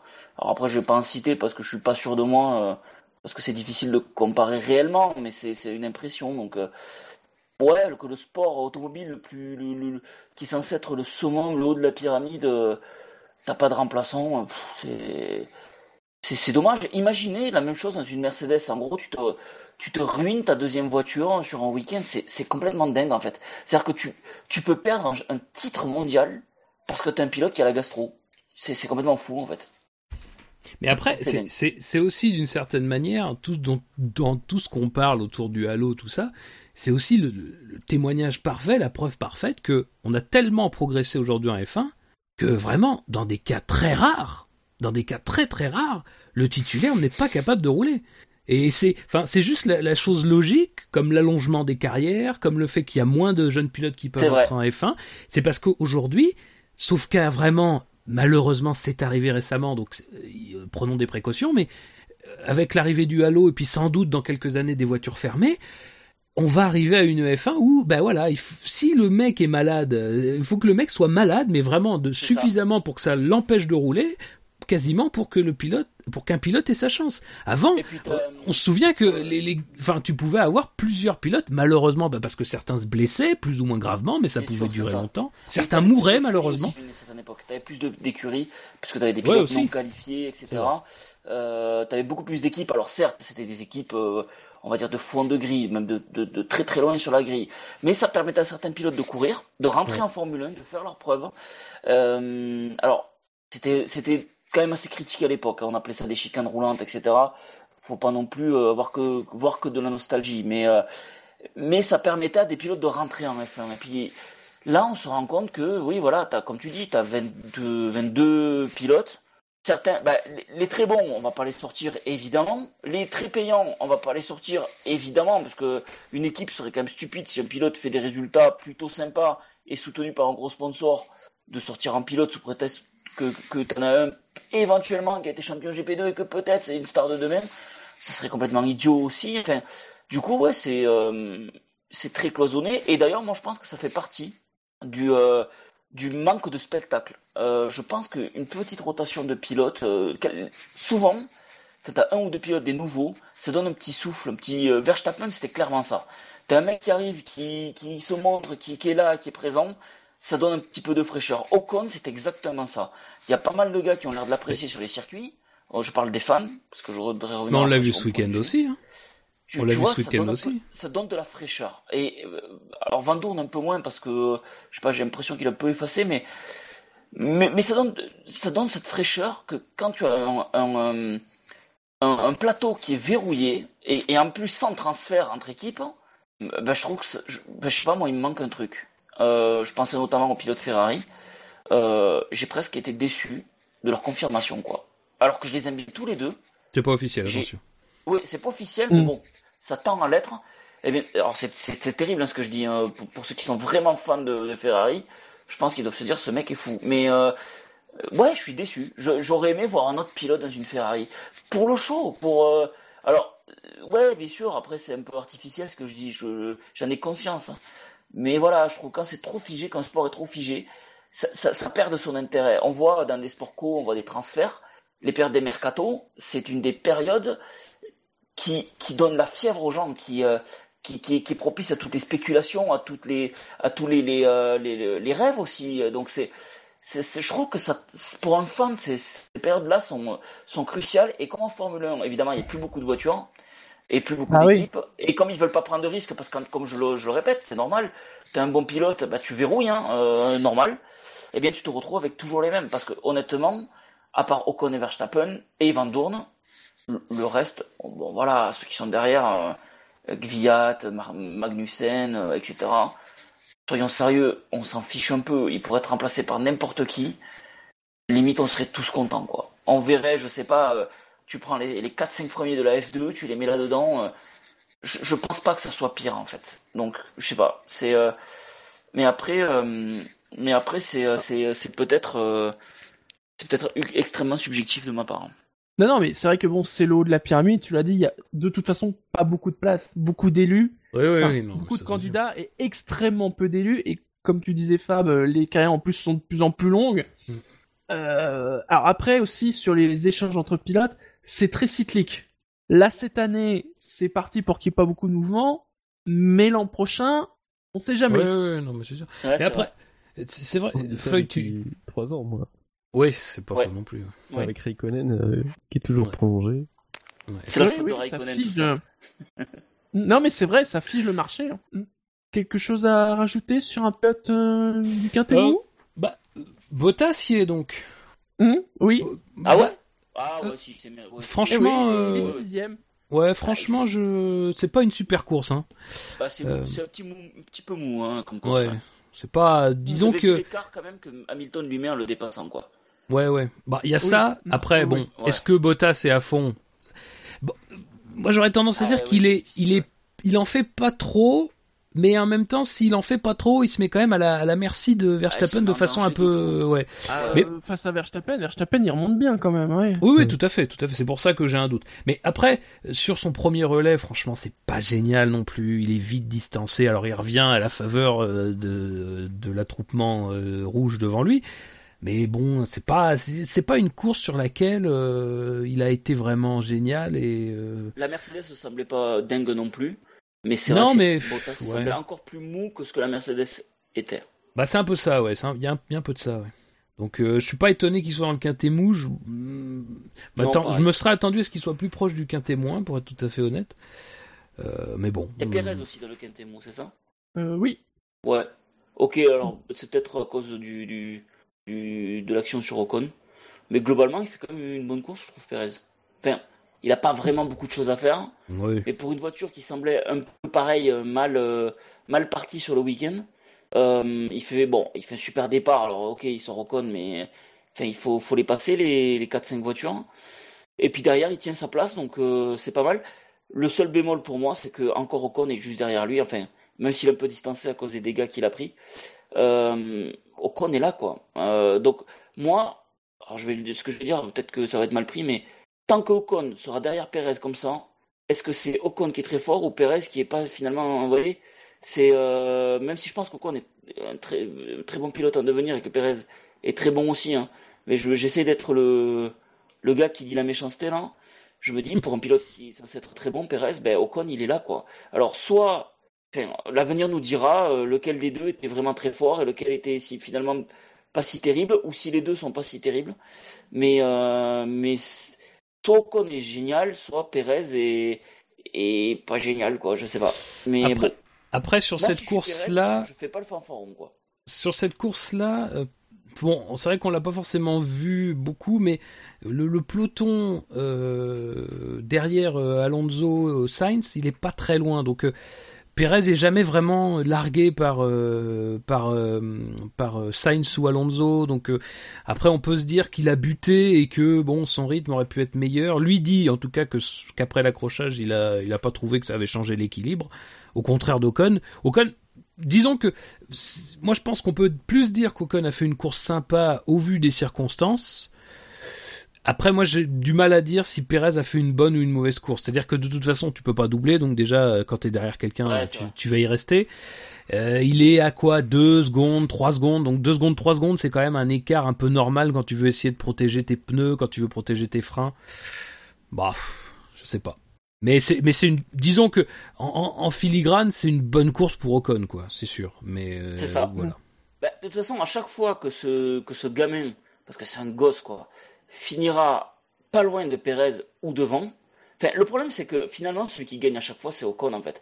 Même si Pérez a l'impression d'être le, boss parce qu'il finit devant, enfin, le gosse est derrière lui, ce mioche est derrière lui, quoi. Euh, t'as, je sais pas combien d'années de Formule 1, t'as ce mioche qui arrive qui est là. Donc, ouais, fait, moi, si j'étais lui, je ferais pas le malin. Je me dirais, bon, le, le gamin est bon, quoi. Voilà, point. Et puis, je suis même obligé de lui mettre des coups de roue pour qu'il me lâche la grappe. Ouais, bah, c'est pas, c'est pas foufou.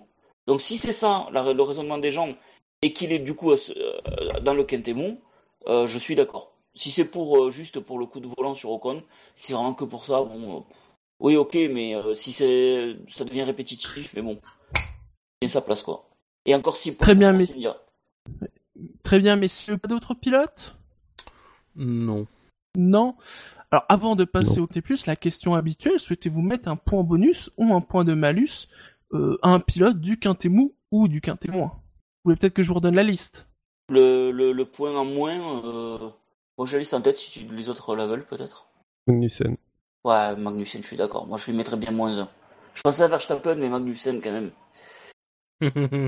Non. Verstappen, non, quand même. En effet, par rapport à ce qu'on a dit... euh, Ouais, Magnussen, moi, ouais, pourquoi euh, pas. Ouais. Je, je lève la main. oui, non, non, mais Magnussen, ça peut se défendre. Son geste en lui-même mériterait, oui. Mhm. Mm. Ah, juste, euh, je, je vois son nom là. Vandorn. Euh, Vandorn, c'est quand même dommage. Alors bon, il marque un point, c'est son premier point de la saison, mais c'est Oui. quand même dommage de se chier dans les stands comme ça. Et Il là, dans le pour le, pour le, ouais, il est dans le quintémou. ouais. Et Ah, pour le ouais, coup, bah, ça lui donne, euh, ça lui donne quand même. Euh, Ah, c'est dommage, quoi. C'est vraiment dommage. C'est lui qui, lui qui a pas tellement d'occasion comme ça d'être dans les points, euh, d'avoir, euh, de s'être planté comme ça au moment de s'arrêter. C'est, c'est quand même ballot. Moi, Puis là, il peut pas dire. euh, Non, je vais dire autre chose sur Van Dorn. euh, il est trop loin d'Alonso, quoi.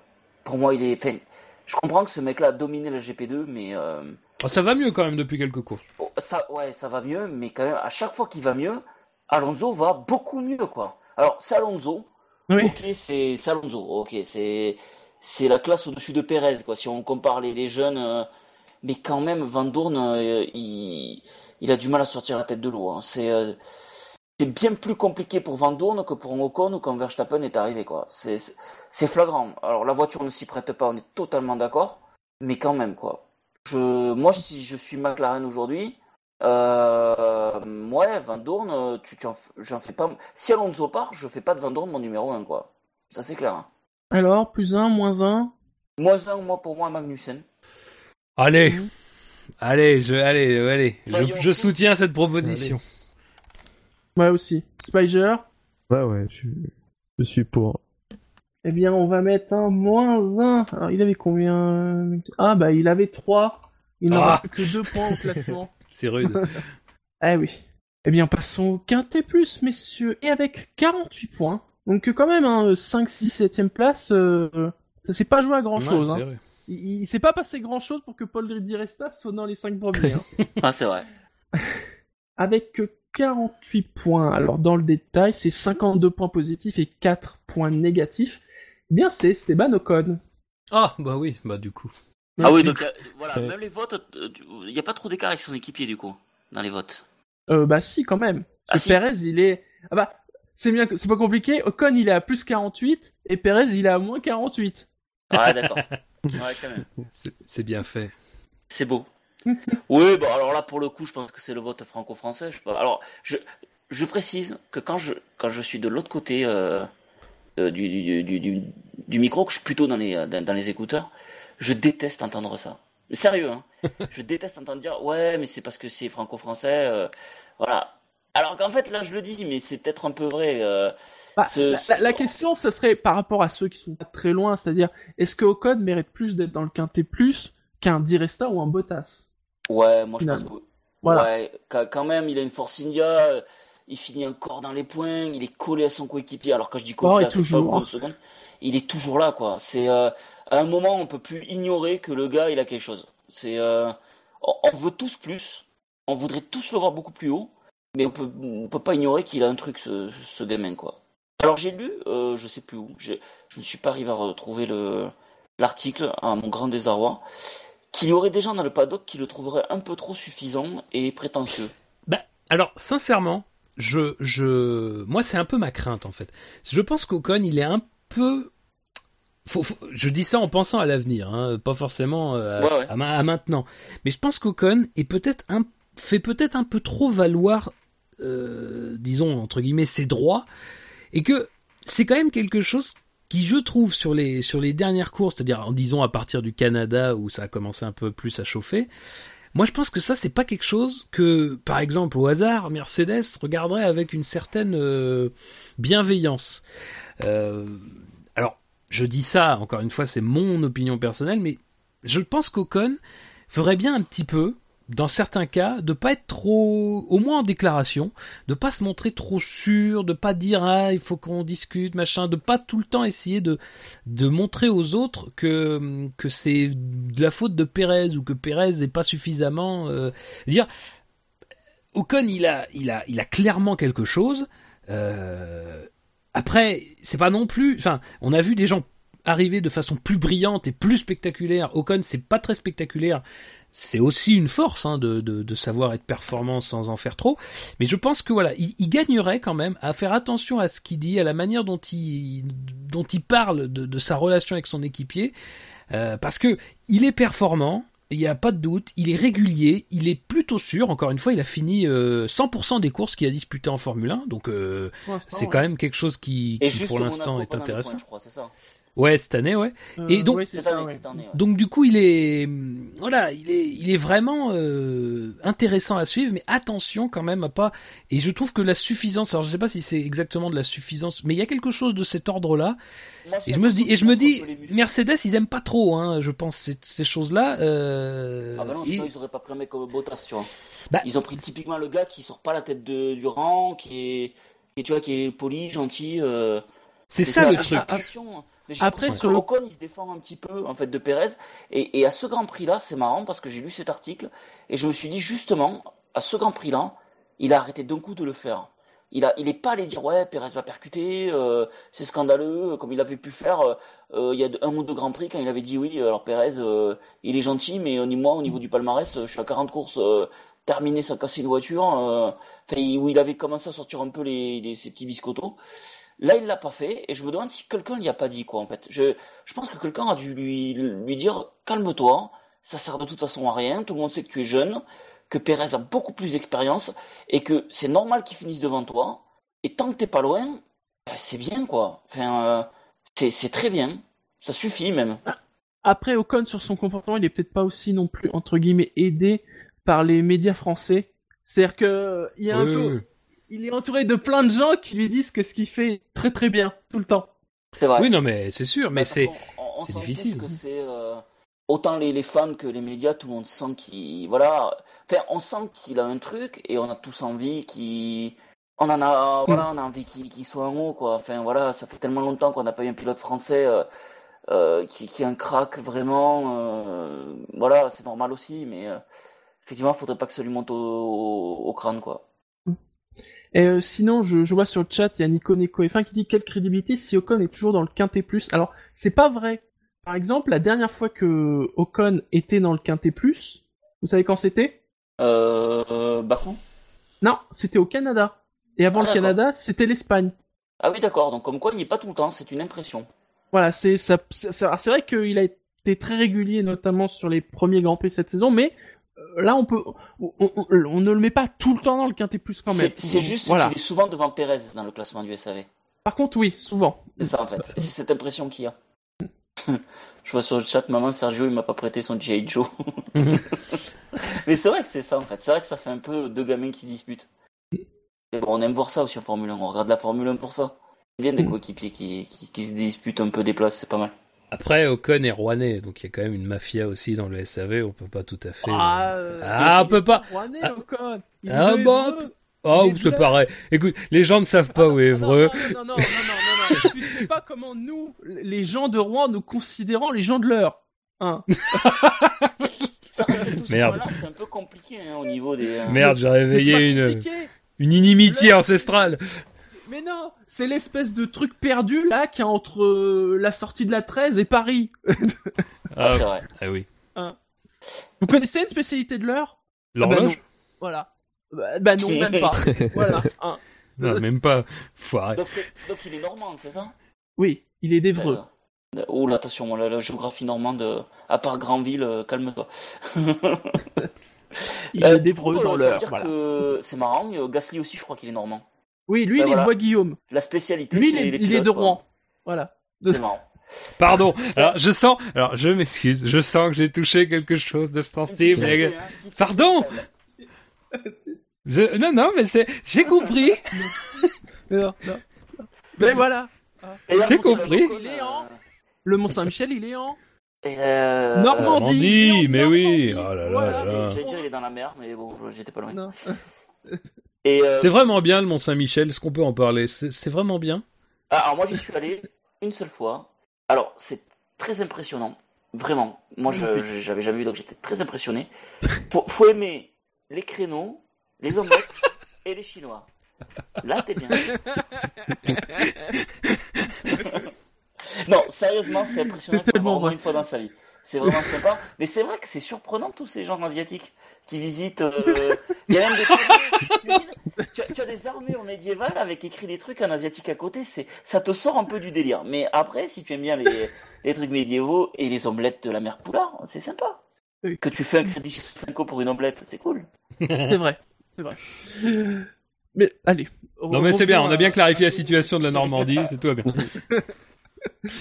Allez, passons au quatrième du classement. Et là, il y a un gap, puisqu'on Ah. passe à 169 points. Oh, Dans le détail, 211 voix positives et 42 votes négatifs. alors là on est au numéro 4, c'est ça? Niveau, ouais, numéro 4. Ah, Fernando?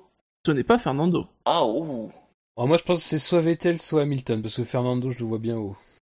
Spider, une idée? Moi, je le sais, mais j'ai vu le tableau, donc. euh, Ah. Ah il pourrait la jouer mais il la fait pas. C'est tout à son honneur. Ah, c'est- notre C'est bien. Hamilton à nous. Eh bien, Euh, c'est Hamilton. En effet. Hamilton avec ses problèmes de radio et son, son geste chevaleresque. Mais non, mais il se rachète une conduite après ne pas être allé à Londres. ah putain. Il se jette dans, et vas-y qu'il se jette dans la foule, et vas-y qu'il laisse passer son copain. Honnêtement, c'était, euh, c'était beau. Je me suis même demandé s'ils allaient pas se faire doubler par Verstappen, moi. C'est, Bah, c'est ça, c'était- le truc, c'est c'était que- risqué. Mais Oui, c'est, il mais- dit, il dit, c'est il voilà, classes, en fait. laissez-moi passer si j'essaie de doubler les Ferrari, sinon je rends la place. Mais bon, on se dit que d'ici là, euh, va y avoir de l'écart. D'ailleurs, de l'écart s'est creusé entre Ouais, Bottas et Hamilton. Il y a sincèrement- Verstappen qui revient et, et il le fait. Et puis, Ouais. sincèrement, Là, euh, ça aurait été le cas de n'importe quel autre pilote, dans n'importe quelle autre équipe.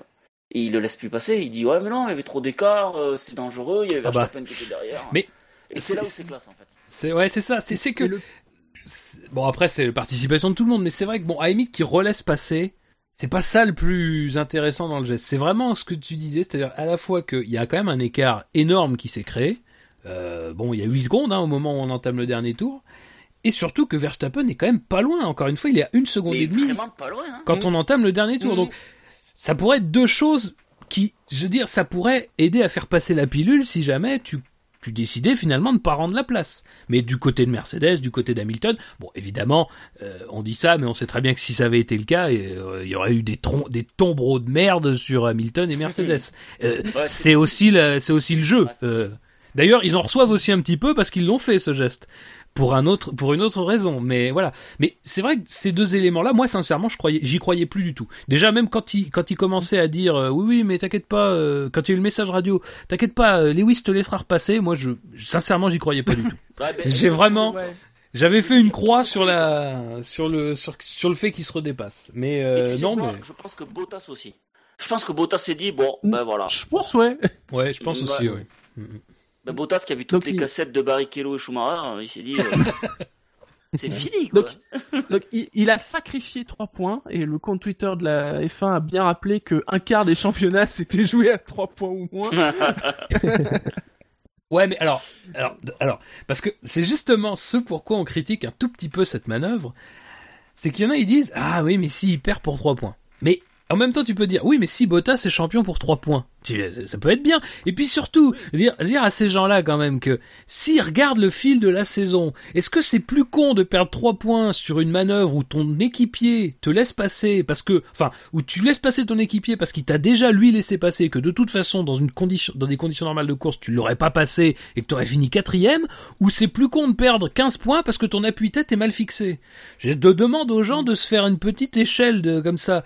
Encore une fois, ces points, les trois points, si jamais il est, et je lui souhaite pas, mais euh, évidemment, mais si jamais il n'est pas champion pour euh, moins de trois points ou pour trois points, dire les points perdus, il faudra les chercher ailleurs que sur cette course-là, parce que dès, parce que ça c'est quand même toujours le truc un peu, c'est quand même dommage toujours. Alors après, on peut parler, est-ce que le geste est vraiment à 100% chevaleresque? Évidemment non, mais il y a bien sûr un intérêt pour viser le long terme. Parce que ces trois points perdus là, ils peuvent se transformer en sept points plus tard quand euh, Bottas devra laisser une victoire ou quelque chose comme ça. Mais Mhm. derrière tout ça, le fait est que tout de suite, si tout de suite les gens se disent ah regardez là ça fait trois points de moins, ça fait trois points de moins, et alors que bon bah, le geste en lui-même, ah là c'est vrai que c'est sympa, c'est c'est quand même autre chose. On a vu des cas dans lesquels des gens dans des positions euh, plus euh, plus enviables ne comportaient pas aussi bien que ça.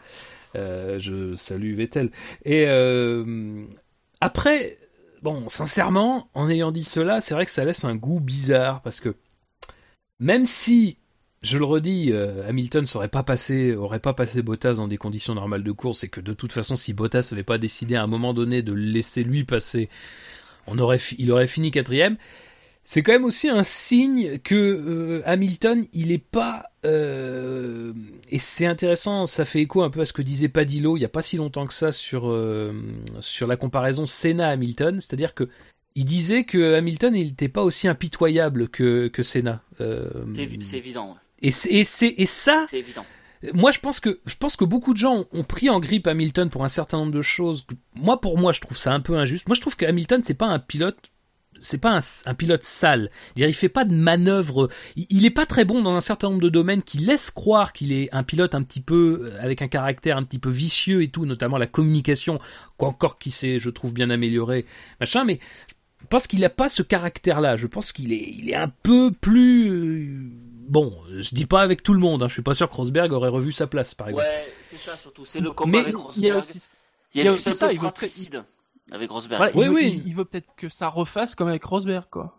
Peut-être, mais Ouais. après, après le truc c'est que voilà, je, je, en ayant dit tout cela, on voit bien effectivement qu'Hamilton n'est pas qu'un pilote impitoyable. Je pense que Vettel, par exemple, typiquement, je- parce qu'on a eu l'exemple il y a pas si longtemps, Vettel, je pense n'aurait pas rendu sa place. Euh, parce que Vettel est un peu plus, il est prêt, Vettel, à aller un peu plus loin, à, à, à- à se, moquer un petit peu de ce qu'on va pouvoir penser de lui à un moment donné, et, même face à des adversaires, encore une fois, Bottas c'est quand même un adversaire valable euh, à, ce stade de leur collaboration. Mais on se souvient que Vettel en 2013, il met le nez dans la merde à un Weber qui est totalement archi dominé depuis 2011. Et euh, dire, ça prouve bien la différence, c'est-à-dire qu'on a quand même d'un côté un, un- un Hamilton qui cède trois points. Encore une fois, c'est pas innocent, c'est sûr que c'est pas complètement euh, chevaleresque non plus, faut pas pousser non jusqu'à là. Mais et de l'autre côté, on a un Vettel qui a été prêt à un moment donné à, à, à, à briser des consignes de course, à briser euh, un rythme de course qu'on lui avait fixé pour aller doubler Weber pour l'emporter quoi finalement. Et c'est vrai que effectivement, euh, quand tu regardes ça, ce que dit Padi- ce qu'avait dit Padillo dans ce truc-là, c'est oui, c'est vrai. Il est pas aussi impitoyable que ça. Il a, il a craché sur trois points alors que lui est très bien placé pour savoir que trois points, euh, on peut euh, gagner ou perdre un titre largement avec ça. En tout cas, même si c'est pas, euh, comme tu dis, 100% chevaleresque et c'est normal, euh, c'est la Formule 1, les mecs sont, euh, sont briefés et entraînés pour ça et ils savent l'intérêt du, du travail d'équipe. Le, le geste est quand même là. L'image sort, qui sort de ce geste-là, elle est énorme. Ça impacte beaucoup. Il y a beaucoup de gens qui en parlent aujourd'hui et, et depuis hier. Donc oui, enfin je veux dire, Hamilton, ouais, là il s'est euh, il s'est aussi racheté une conduite après quelques années de euh, de combat fratricide avec Rosberg où il n'était pas forcément perçu comme le gentil. Euh, plus le truc de Londres où c'était totalement idiot euh, de pas y aller.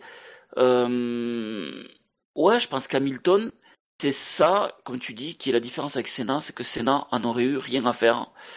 Et Senna aurait continué son truc. Euh, sa ligne de conduite, c'était le championnat. Et c'est tout. Euh, Hamilton, lui, on sent que peut-être là, euh, il, voilà, il, est peut-être un poil plus humain, toute proportion gardée. Il est peut-être un poil plus humain et il, ouais, il a, il a peut-être plus conscience des choses. Alors moi, j'ai un peu peur aussi qu'Hamilton soit arrivé à ce qu'il voulait euh, en, en F1 et que du coup aujourd'hui il soit un peu sur une pente descendante et moins euh, moins euh, moins vif, moins on dire moins taillé pour la gagne aujourd'hui et peut-être que la Mercedes qui est un peu moins bien née, en tout cas un peu un peu dominé par moment par la Ferrari, ne le ne le pousse pas vraiment à se battre plus comme il aurait pu le faire les années précédentes. C'est une petite crainte que j'ai, moi c'est un petit bémol. Je pense qu'Hamilton un jour euh, on le verra partir parce qu'il en aura marre. Je suis pas sûr qu'Hamilton va aller courir après les records et j'ai un peu, peur qu'il se lasse parce qu'il a tellement d'autres choses dans sa vie que comme tous les gens qui ont plein de passion, euh, au bout d'un moment il va s'intéresser à autre chose et il va en avoir marre. C'est peut-être euh, peut-être que je pousse la réflexion un peu loin, je sais pas, mais bon. Et alors sinon, la grande question, c'est qui c'est qui installe la, ch- la fibre chez Mercedes? Ouais, j'avoue. Est-ce que c'est de la fibre orange? Oh, C'est Ferrari qui installe la fibre. Ça sent le SFR pour moi. Ça sent le SFR, mais tellement. Ça sent l'option privilège qui a été, tu sais, 5 euros de plus, ils ont pas payé. Et hop, ça, ça sent le truc comme ça. Et t'as pas, eu- et t'as pas eu de problème avec SFR récemment. Tu dis ça vraiment en toute objectivité. Ah, totalement. Oh là là. Pas- ouais. Oh. Comment parce je que c'est un problème-. C'est. ah, tu me mets encore une option privilège, dis donc. Tu essayes de me vendre des journaux, des privilèges, des chaînes de télé, alors que moi je veux juste du téléphone.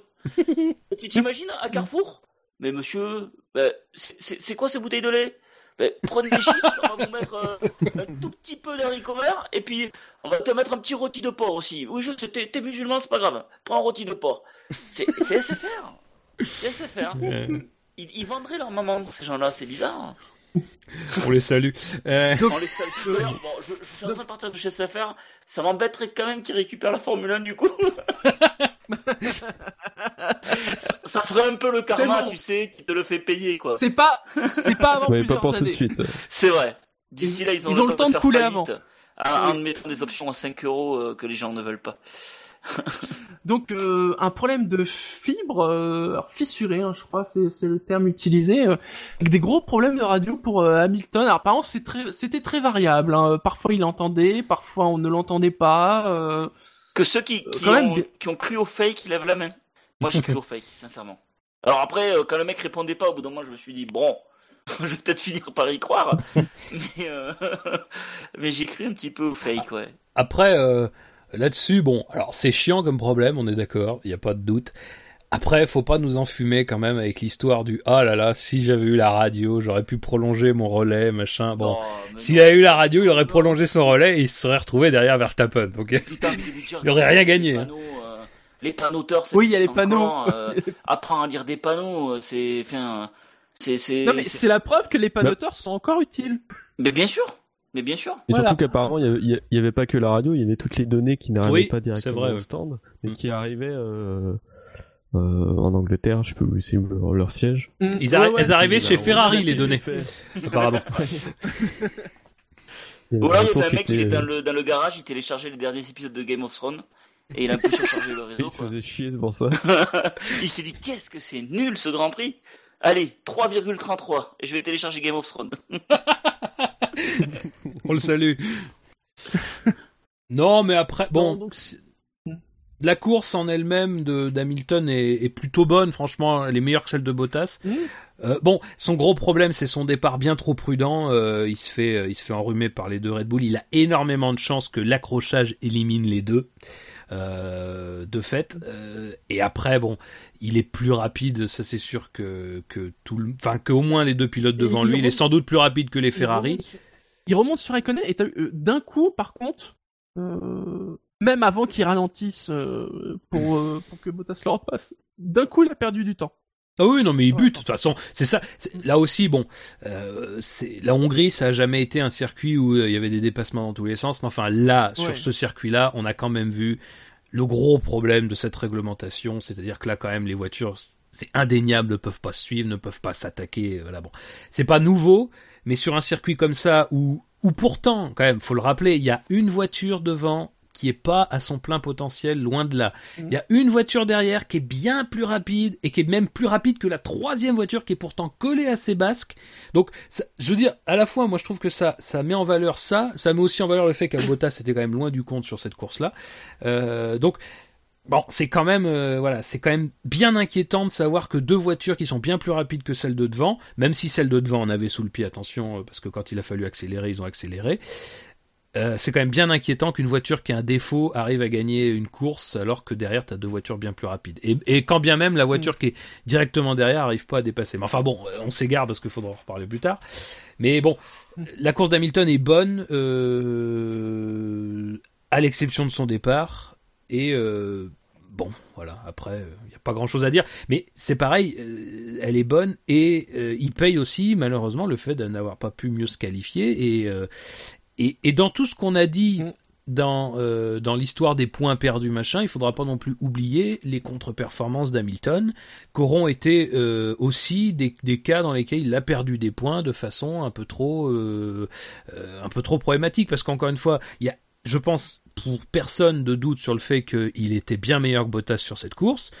Mais logiquement, encore une fois, logiquement, il termine derrière euh, et, et tout ça revient au fait qu'il n'a pas su se qualifier devant lui alors qu'il aurait dû le faire. Et euh, mine de rien, voilà, euh, c'est peut-être de la, je sais pas, un acte de de, contrition à la fin de de, de, continuer à se punir un petit peu de ces mauvaises qualifications, mais ça reste que c'est euh, la- l'arrivée dans la logique des choses, malheureusement. Et euh, Hamilton paye un peu trop souvent ces, ces cas-là. Après, attention, on est sur un circuit où la, Ferrari était meilleure, il n'y a pas de doute, et qu'encore une fois, faut pas regarder la course comme étant une réalité. La course, c'est clairement pas la réalité des choses, parce que d'ailleurs, on l'a vu au début de course, quand il n'y avait pas de problème sur la voiture de Vettel, ils se sont échappés, et euh, voilà, il n'y avait aucune raison que ça ne continue pas. Mais bon, euh, voilà, Hamilton euh, perd gros, encore une fois, sur Vettel, alors que c'est un week-end où potentiellement il aurait encore pu plus limiter la casse, et plus facilement, je pense. Très bien. Quelque chose à rajouter sur la course d'Hamilton? Non, eh bien, on va passer au podium. Et sur la troisième marche du podium du classement du SAV cette semaine, il a marqué 239 points. D'après vous, qui c'est? Fernando. Vettel. Et c'est Ah. Vettel. Oh, ils sont lâchés, la fanbase est lâchée. Dans le détail, il a eu 276 votes positifs et 37 votes négatifs. Euh, donc il a gagné en n'étant pas le plus rapide Oui. de la course. Ouais. Euh, et, et donc quand même avec ce, ce problème euh, de direction qu'il a eu toute la course, on est d'accord. A priori, Euh, ouais. C'est- C'est très étonnant comme problème d'ailleurs. hein. Ouais, ça, ça a vraiment commencé à peser à peu près euh, dans le deuxième tiers du premier relais, quoi. À un moment, je me suis quand même Mm. demandé si c'était euh, bien sérieux de le laisser continuer à rouler. Si- imaginez qu'il a vraiment un problème de le- de l'arbre de direction. C'est ultra dangereux, quoi. C'est quand même étonnant qu'une F1. Enfin, ta voiture de route, elle a jamais ce problème-là, quoi. Tu vois ce que je veux dire? Et puis, si tu avais ce problème-là, je, je suis pas sûr que tu continues ta route. hein, Tu fais pas Paris-Bordeaux, quoi. tu vois? Donc, c'est. euh, J'ai trouvé ça un peu risqué pour, pour, pour lui, hein. Après, euh, Ferrari. euh, ils font ce qu'ils veulent, je veux dire, bon voilà, mais lui, enfin, Le problème c'est que je, je sais pas trop qu'est-ce qu'on peut faire dans ce cas-là. ben, à mon avis, il faut arrêter enfin, la à part abandonner quoi. Ouais, vrai. voilà. Mais je. Alors, que la fédération ne dise rien, je comprends, parce qu'a priori, il perd pas des pièces. euh, Mais limite, il peut quand même mettre la, danger, la, la vie des autres en danger. Enfin, je... on pourrait presque imaginer ça. Donc, je. Je, je sais pas si c'est moi qui... qui qui vois ça trop gros, ou si la fédération a vu ça, euh, a minimisé ça. Je sais pas trop. Mais euh, enfin, après, je sais pas ce que vous en pensez. C'est- Mais ce volant de travers, euh, on aurait dit les voitures à une 500 quoi. Fab, Spiger Vas-y, Spider, si tu veux. Euh, ouais, je sais pas. Vas-y Fab. Non, mais enfin. En fait, Après, je suis pas pas, grave, je me suis pas posé la question, en fait. Je, j'avoue, j'avoue que je suis pas allé jusque là dans ma réflexion. Après, Après, moi, hein. non, mais après, tu peux, ce que tu peux te dire, tout simplement, je veux dire, je pense que c'est ce que le pari de toute façon ce que fait Ferrari, c'est-à-dire que les données, ils voient rien d'inquiétant, donc ils se disent Ouais. bon, c'est pas quelque chose qui est sur le point de se produire. Et puis, euh, de toute façon, t'as la réaction typiquement humaine de dire bon, euh, de toute façon, advienne que pourra. Euh, son rythme est pas non plus super dégueulasse. Alors, il est lent par rapport à ce que la Ferrari peut faire, mais disons que il a largement les moyens de, rester devant Raikkonen sans qu'il y ait de soucis. Il a largement les moyens de tenir. D'ailleurs, c'est voilà, sur la course, ça s'est avéré. Donc, on va lui dire ne continue pas, enfin, ne va pas sur les vibreurs à partir de maintenant, parce que ça va aggraver ton problème. Et là, ça risque d'être embêtant. Et puis, on- tout simplement, voilà, même si sans doute ça n'a pas été dit clairement, on dit bah voilà, on continue et puis bah s'il se passe quelque chose, il se passe quelque chose. De toute façon, euh, voilà. Mais après, je pense sincèrement que et effectivement, le fait qu'il n'y ait pas de, de problème apparent, c'est-à-dire quand tu regardes la voiture de l'extérieur, sans doute comme a dû le faire la, la FIA à partir du moment où ils sont alertés sur le fait qu'il y a un problème, on voit pas parce que ça pourrait aussi venir d'un réglage de, enfin d'un problème de suspension par exemple. Tu pourrais avoir un arbre qui est en train de, de, de, de, plier et ça ça fait déséquilibrer ta voiture. À partir du moment où on constate que tout se passe correctement qu'il n'y a pas vraiment de gros problèmes que finalement euh, ça met en danger personne et que la voiture reste conduisible parce que c'était pas non plus comme Bohémie euh, dans la première course euh, de, de, Montréal là où le volant était vraiment très tordu. Bon, bah, tu peux te dire bon voilà, ça, ça continue et puis bah si ça abandonne, ça abandonne. Mais après voilà, pour revenir sur la course de Vettel en, elle-même, c'est quand même je pense, euh, je sais plus qui disait ça au début là dans les commentaires sur les notes, mais c'est vrai qu'il faut pas enlever le mérite de Vettel. Euh, bon, même si encore une fois, il a évidemment pas eu à subir de véritables attaques venant de derrière. Euh, voilà, il a quand même tenu bon la barre avec un problème qui était suffisamment grave pour que le rythme des Ferrari soit clairement euh, pas le bon. Et euh, voilà, et quand il a fallu accélérer en fin de course, il l'a fait très nettement. Il a même été jusqu'à s'échapper à un moment donné euh, du duo Raikkonen-Hamilton. Euh, donc voilà, c'est globalement une bonne course. C'est pas une course géniale, mais malheureusement, il n'avait pas non plus apparemment les, totalement les capacités de le faire. Donc voilà, c'est faut rien enlever, faut rien rajouter. C'est quand même une course propre pour un pilote qui avait un problème qui était suffisamment grave pour qu'il ralentisse quoi. Rien d'autre à rajouter sur la course de Vettel? Pas pour moi. Eh bien, passons au deuxième de la course. Il a marqué 307 points et que des points positifs. Quelques indices. Il a roulé pour Ferrari. Il a roulé pour McLaren. Il a roulé avec des moteurs Renault. Et il a même roulé avec des moteurs Mercedes. Ça vous aide, hein? Carrément. Il est blanc ou pas? Ah, ça, ce serait l'indice déterminant. Ouais, j'ai joué au Kies. J'étais un pro du Kies. Est-ce qu'il est fort euh, en Est-ce qu'il est fort en communication Allez, moi je me risque, c'est Ra c'est Raikkonen. Fab Hum, ah, Je pense que c'est Alonso. Je pense que Raikkonen. euh, On va, on va venger Raikkonen, je pense. Moi je pense que la fanbase s'est réveillée et que. Eh bien, ces 307 points positifs ont été récoltés par Fernando Alonso. Ah, Euh, J'aurais aimé le voir premier, même si euh, c'est vrai que Kimi, c'est le vainqueur moral. Moi je pense que Kimi aurait pu gagner, mais comme tu disais. Parlons d'Alonso. Parlons d'Alonso. Ah, tu veux faire parler de Bah oui, d'abord parlons d'Alonso. Bah, je crois qu'il est en train de. On- on nous pose la question- avec On, nous pose la question sur le chat, c'était bien son anniversaire samedi. Ouais. Ouais, mais je, je sais pas, je sais pas vous, mais je Ouais. trouve que depuis quelques temps là, il prend une dimension euh, de, de, de, de dingue, je trouve. C'est, euh, on le voit faut, faire faut le, dire, le- faut dire aussi que McLaren avait vraiment ciblé cette course. Alors, au-delà de la course, résultat. je trouve que je sais pas, c'est l'aura du gars. Depuis les, avec les 500 miles, avec, euh, on le voit en plus faire des, euh, des trucs un peu d'autodérision. Euh, euh, Ah bah c'est- ce qu'il y a eu sur le pod- en dessous du podium, c'est génial. Ah, c'est génial. C'était- Alors après, on peut dire ouais mais c'est de la com machin. Ouais mais enfin il y a des tas de gars même pour la com ils y vont pas quoi. Euh, là il y, a, ce truc qui est déjà un truc à la base d'autodérision. Il est devenu ce qu'on appelle un, un mème internet quoi. C'est euh, le coup du gars dans le fauteuil euh, du, Grand Prix il, y a, un ou deux ans. Ils le remettent là en espèce de pub et lui il joue encore le jeu par dessus. C'est il y a plein de gars qui auraient pas assez d'autodérision pour faire ça. J'en reste persuadé. Qu'Alonso soit parfois ou souvent je sais pas un mec un peu imbuvable, etc., en interne, c'est ce qu'il paraît. Pourquoi pas? J'en sais rien, mais pourquoi pas?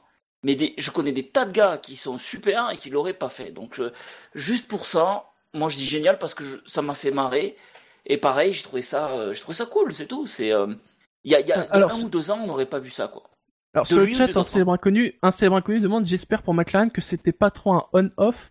Si à Spa ils sont pas dans les points, ça va déprimer sec. Ah, c'est sûr. Euh, comment dire euh, Un Ouais. célèbre inconnu, euh, ne regarde pas les deux prochaines courses. Parce que c'est un peu ça, hein, quand même. Ouais, mais là c'est vrai qu'il est. euh, Alors après c'est c'est le, le c'est le post indie, euh, c'est le c'est l'aura Indy 500. Quand un mec comme ça qui a déjà quand même une carrière euh, qui est loin d'être d'être dégueu, qui fait euh, qui fait quand même une belle course à Indy, puis derrière il enchaîne un petit peu avec des trucs euh, pas mal. Et puis là, il fait, il fait cette place-là. Euh, meilleur tour en plus, je crois. hein. Oui. Ouais, ouais, donc ouais, c'est pas mal. Et le, dépasse- on est et le dépassement du Grand. Prix. Et- De- et- ouais. Mais euh, voilà, donc c'est c'est vrai que c'est un pilote. Alors il y a aussi peut-être la faute de ple- plein de monde, y compris euh, nous, qui avons un peu vite entou- en- enterré Alonso, euh, ses deux titres, ah, il a eu de la chance sur une Renault machin.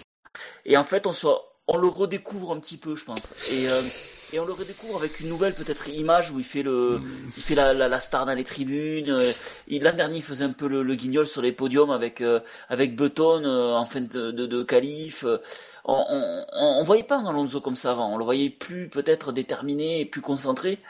Euh, alors, bien sûr, c'est certainement parce qu'il a une McLaren un peu naze aussi qui fait ça. Pour exister, on est d'accord, il y a de la com. Mais bon, moi personnellement, ça me va. et du coup, je l'aime bien comme ça, en fait. Même si j'ai conscience que derrière, il y a autre chose. Mais c'est comme pour euh, Hamilton, c'est comme pour tous les autres. Il y a toujours autre chose. Mais voilà, il est revenu, je trouve, dans ce panorama de la F1 et dans ces pilotes qu'on a, on a envie de, de voir week-end après week-end. Franchement, alors, je vais être un peu rabat-joie, mais euh, moi je trouve maintenant que c'est trop. Enfin, j'en peux plus de la com d'Alonso.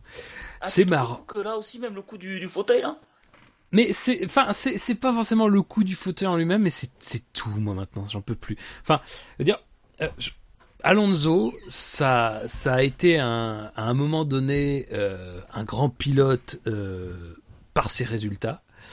Euh, Il n'y avait pas de doute sur le fait qu'il magnifiait euh, notamment ses Ferrari. Même si, encore une fois, moi je, je répète hein, ce que je disais déjà à l'époque, c'est-à-dire que on avait tendance un petit peu à, à surexagérer euh, la, enfin exagérer déjà, ça suffira, euh, exagérer euh, la médiocrité des Ferrari. Elles étaient pas non plus, elles étaient mauvaises en qualification, enfin moins bonnes en qualification, mais elles étaient excellentes en course. Et à une époque, elles étaient même très très fiables. Donc euh, bon, c'est c'est toujours plus facile de briller quand tes voitures vont au bout de la course. Mais bon, enfin, euh, ne nous attardons pas là-dessus, mais à un moment donné, voilà, moi je je- j'ai bien aimé la com, enfin j'ai bien aimé euh, les, les trucs sympas du début. C'est vrai que c'était marrant, la chaise longue au Brésil c'était marrant, le podium avec Button c'était marrant, Les mais maintenant, euh, maintenant moi je trouve que oui les caméras, mais même déjà les caméras ça commence à me gasser. C'est ah que ouais, ouais. maintenant, mais enfin après bon, je suis peut-être un peu, euh, je, je- Je je- mais j'ai jamais. Bon, après, sincèrement, j'ai jamais porté Alonso dans mon cœur, et j'ai surtout jamais porté le fait que des pilotes soient soient glorifiés pour tout ce qu'ils font. Et moi, je trouve que là, on prend un tournant. Ça me rappelle un peu Raikkonen euh, à l'époque, à la fin de l'époque Lotus. C'est-à-dire que Raikkonen euh, faisait un truc, disait un truc, c'était tout de suite génial. Là maintenant, Alonso, c'est exactement pareil. C'est-à-dire que dès qu'il fait quelque chose, le moindre machin, lui en joue parce qu'il est très fort là-dessus. Mais moi, je trouve que maintenant, on a atteint des moments Ah non. où ça devient. Moi, pour je moi, ça devient trop, ça devient lourd. Et je trouve que maintenant, Alonso, il gère plus une carrière de pilote de F1, il gère une carrière de grand communicant. Alors, je suis d'accord avec toi. c'est- et- ça me gave Beyoncé profondément. F1, ça, c'est clair. C'est- Et après- Mais attention, ouais, attention, je, je dis ça, euh, je dis ça, j'ai bien conscience que je suis vraiment pas dans la majorité, j'ai bien conscience que c'est très dur de soutenir ce point de vue et ça peut tout de suite passer pour un rabat-joie, mais moi ça m'agace parce que Alonso il sait très bien qu'il est pas qu'il a pas les armes pour euh, se pour aller dans une pour enfin pour avoir une F1 suffisamment bonne pour se battre pour des podiums, il sait très bien en plus qu'il a quand même de grandes chances qu'aucune équipe le veuille l'année prochaine, enfin une aucune équipe de pointe le veuille l'année prochaine et qu'il soit obligé de se taper une autre saison avec McLaren. Encore une fois, moi pour moi Alonso, il est, il, essaie d'exister et, encore une fois, on est tous complices du fait qu'il surexiste parce que, eh ben euh, voilà, mine de rien, sa com est tellement est tellement bien faite que ça marche. Mais pour moi, ce gars-là, maintenant aujourd'hui, c'est une caricature de d'une communication qu'il a eu à un moment donné. Et en plus, et ce qui est, en- ce qui est d'autant plus dur de soutenir mon point de vue, c'est que maintenant il est quand même adoubé par l'institution. C'est-à-dire que maintenant, son image de lui en train de, de, de se reposer sur le sur la chaise, Ouais, machin, c'est c'est maintenant repris sous le podium. Et on l'invite en plus à aller dessus dans une chaise longue avec un truc pour dire bonnes vacances, machin. Encore une fois, je comprends que ça plaise et c'est pas, je veux dire, encore une fois, c'est pas grave. Je, je vais pas m'insurger, je vais surtout pas lutter contre ça. Encore une fois, si ça, ça peut faire venir des gens vers la F1 parce qu'on trouve que la F1 est plus fun, tant mieux et super. Mais moi, en tant que passionné de F1 et qui suis pas trop sur les à côté, bah ça commence à me gaver la Alonso mania là. C'est-à-dire encore une fois, je trouve que on est bien plus sévère avec des gens qui ont fait des bons choix de carrière, qui ont été performants euh, la plupart du temps, euh, qu'on n'a jamais, euh, enfin voilà, que- que- on est bien plus sévère avec ces gens-là qui prouvent aujourd'hui des choses à un haut niveau qu'aujourd'hui avec Alon- Alonso qui est quelqu'un qui, qui est très bon, mais il a fait son choix à un moment donné d'aller chez McLaren, de se mettre dans une galère dont on savait pas du tout ce que ça allait donner. Et ben aujourd'hui Alonso, moi j'ai pas envie et, je- et encore une fois je défends sa décision initiale, mais je mais j'ai pas envie qu'Alonso ce soit aujourd'hui euh, quelqu'un qu'on adule parce qu'il communique. Moi, j'aimerais bien qu'Alonso ce soit quelqu'un qu'on adule parce qu'il fait des super performances et qui gagne des courses et que machin. Je préférerais ce Alonso ouais, là, mais je sais bien qu'il peut pas et je sais bien que c'est un peu injuste ma façon de raisonner. Ouais, J'ai bien mais conscience. là- Mais là encore une fois, Alonso, c'est pas. Moi, pour moi, ce ce qu'on voit d'Alonso là, c'est trop. Et c'est trop peu représentatif de ce qu'est vraiment Alonso à l'échelle de la F1. Alonso aujourd'hui, c'est devenu un clown, c'est devenu un amuseur. Et malheureusement, eh ben, il peut faire tous les meilleurs tours qu'il veut avec sa McLaren. Il peut faire toutes les cinquièmes places ou les sixièmes places qu'il veut avec sa McLaren. Il est plus invité dans la cour des grands. Il est invité dans la cour des clowns, dans la cour Ouais, des amuseurs. Et voilà. Par les équipes. Tu dis ça par rapport au top team qui, a priori, on sait pas, on n'est pas sûr, mais a priori, ils ne le veulent plus dans leur baquet. Mais, quand même, c'est quand même un mec qui est deux fois champion du monde, qui va à Indy, qui est adoubé par la foule. En fait, là, tu te mets un peu du côté de l'élite et des, et des équipes. Par contre, le public, euh, Alonso, oui, non, mais je suis d'accord. Il a quand même deux titres mondiaux, euh, mondiaux. Il a, il va à Indy, euh, il est septième lorsqu'il abandonne et il est certainement dans le, dans le, dans les, dans les, il joue la gagne quoi, clairement. Euh, Mais, mais, mais Indy pour moi, c'est pas, att- attention, Indy pour moi, c'est, c'est super de bout en bout. Oui, c'est moi, tu il a, tu- tu- y a tu pas de problème. Un clown aujourd'hui, euh, il- tu veux pas qu'il se base que sur un clown. On est d'accord, et je pense que on, on veut pas. euh, moi, je veux pas non plus que Alonso euh, ne soit que ça pour les gens. Mais justement, je pense qu'il n'est pas que ça pour les gens, et il le prouve encore là, avec une perf, avec une McLaren pourrie. Et je pense que les équipes de pointe savent très bien que ce mec-là, euh, euh, dans, dans une dans une bonne voiture, il gagne des courses. Aujourd'hui, qui peut dire qu'Alonso est moins bon que Bottas? Aujourd'hui, qui peut dire qu'Alonso est moins bon que Raikkonen Enfin, c'est c'est juste que chez Ferrari, ça s'est pas très bien passé. La voiture est pas bien née. Le caractère du gars a fait que ça s'est pas bien passé aussi. Il a fait des mauvais choix de carrière, mais des pilotes qui ont fait des mauvais choix de carrière et qui Mais- étaient chiants, il y en a eu plein. Et ben moi, du coup, je préfère voir un mec qui fait un peu l'idiot, euh, qui va dans les tribunes. Ok, c'est de la com, c'est surjoué parfois, mais j'ai envie aussi parfois de croire, de me dire que ce n'est pas que surjoué. C'est peut-être aussi ce qu'il a envie de faire. C'est peut-être aussi, euh, c'est peut-être aussi en lui. Euh, il a peut-être, tu vois, il se rend peut-être compte aussi de son âge, qu'il il faut qu'il Oui, mais kiffe ça- le moment présent. Et Moi, je, serais d'accord avec toi à partir du moment où ça aurait commencé avant. Ouais, à- Alonso, depuis, il est, il est un amuseur, il est un amuseur public, il est un, il est Depuis un, qu'il est chez un- McLaren. hein. qu'une star internet depuis qu'il est plus capable de jouer des podiums. depuis dire, ça dé- McLaren, que sa voiture est naze. Je suis d'accord. Oui, mais, je veux dire, je veux dire, moi je pense que, moi je pense que ce qui, ce qui se passe là, dire, encore une fois, je sais bien que j'ai l'air d'un gros rabat-joie et que, que voilà, je, mais moi pour moi, on est face à quelqu'un qui est extrêmement talentueux, qui a magnifié des voitures, qui a réussi quelque chose de superbe à l'Indy 500.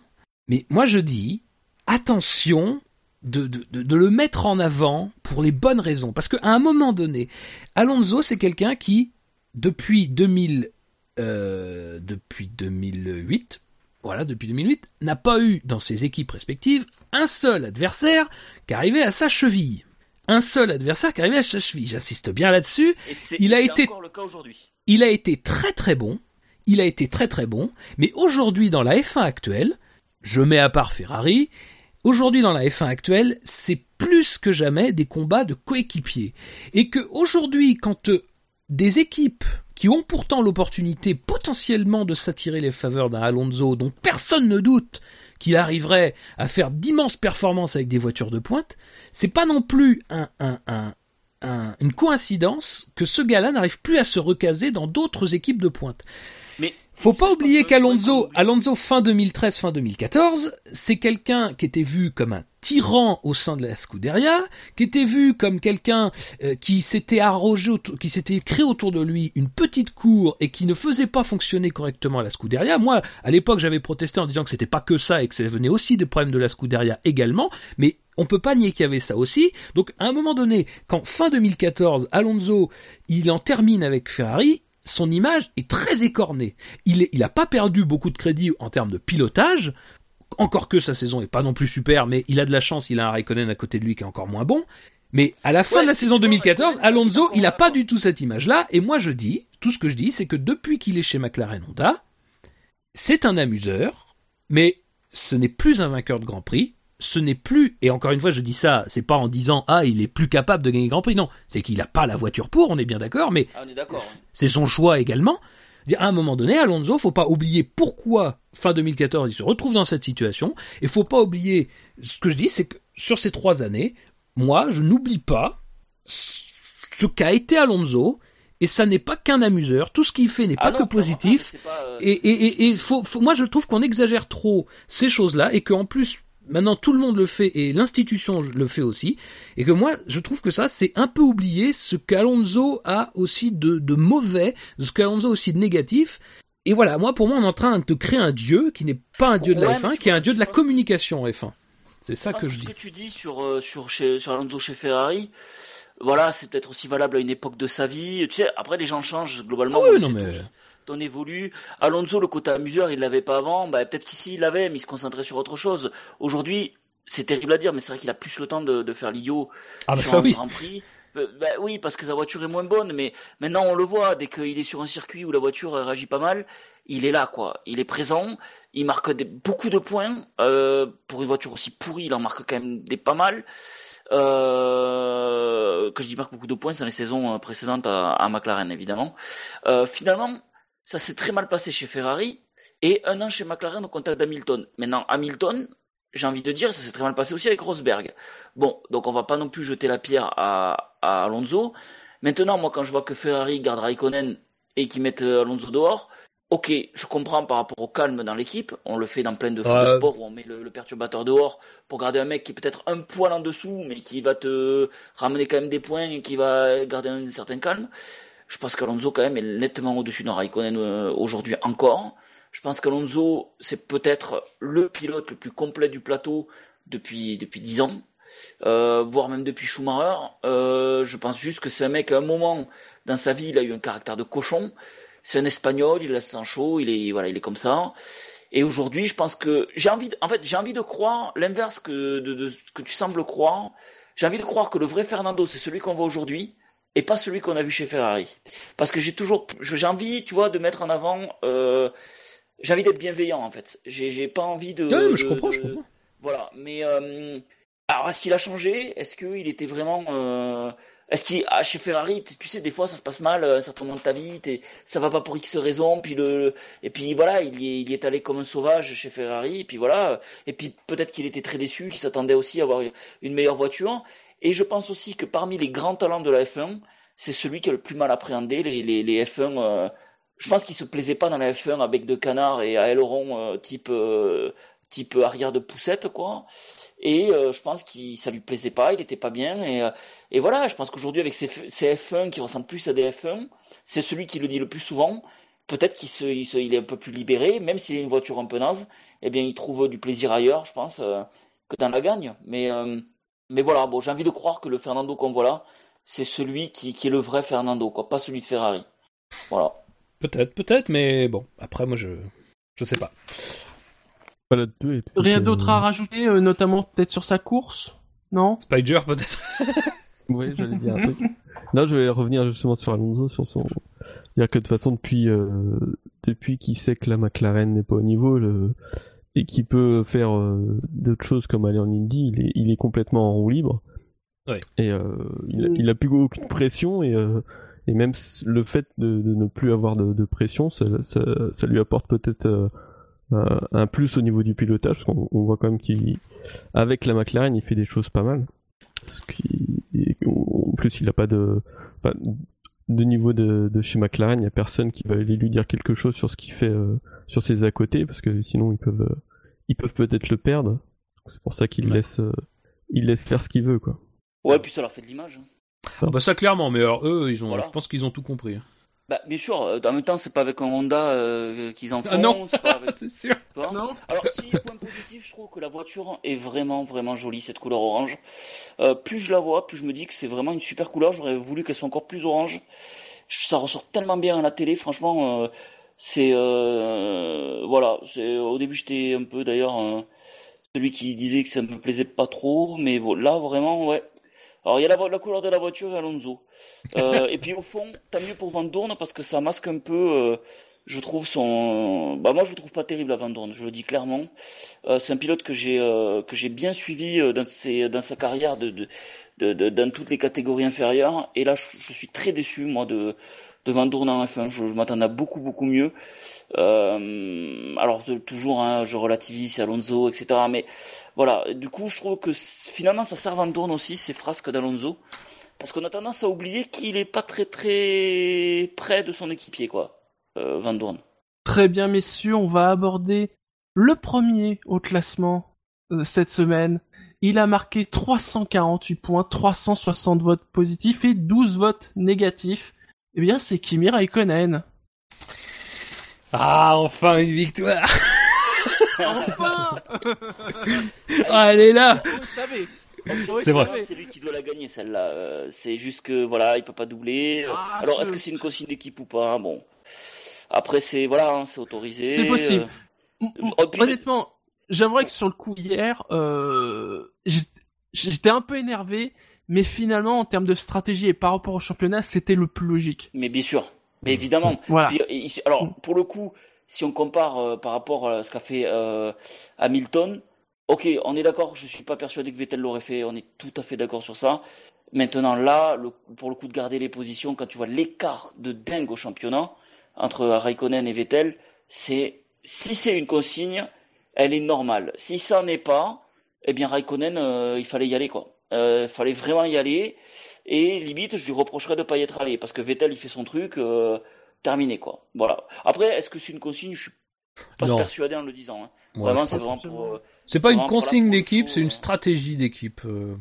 Oh, tu crois vraiment que même dans la stratégie, ils se sont dit on Non, mais je veux dire- les positions. euh, Ah, clairement. pas, Ah bah, je Ah pense que c'est assez... Mais je Oui. sais même pas si c'est Ferrari. Je pense que c'est même Raikkonen, tout simplement, qui...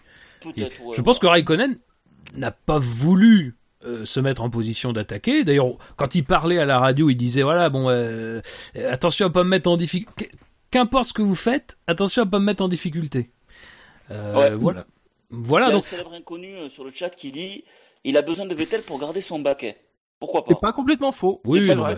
c'est vrai, vrai. Bon, s'il peut, on l'a déjà vu partir pour moins que ça, euh, et aller faire de la trottinette et du camping, mais euh, mais globalement, oui, c'est pas spécialement faux. Si il a envie de rester Ah, en après, Formule il 1, a- Kimi, et je sais pas où il irait Il- d'autre que en gardant son baquet euh, Ferrari, quoi. Ah non, oui, oui, de toute façon, c'est euh, c'est Ferrari ou la retraite, hein, ça, oui.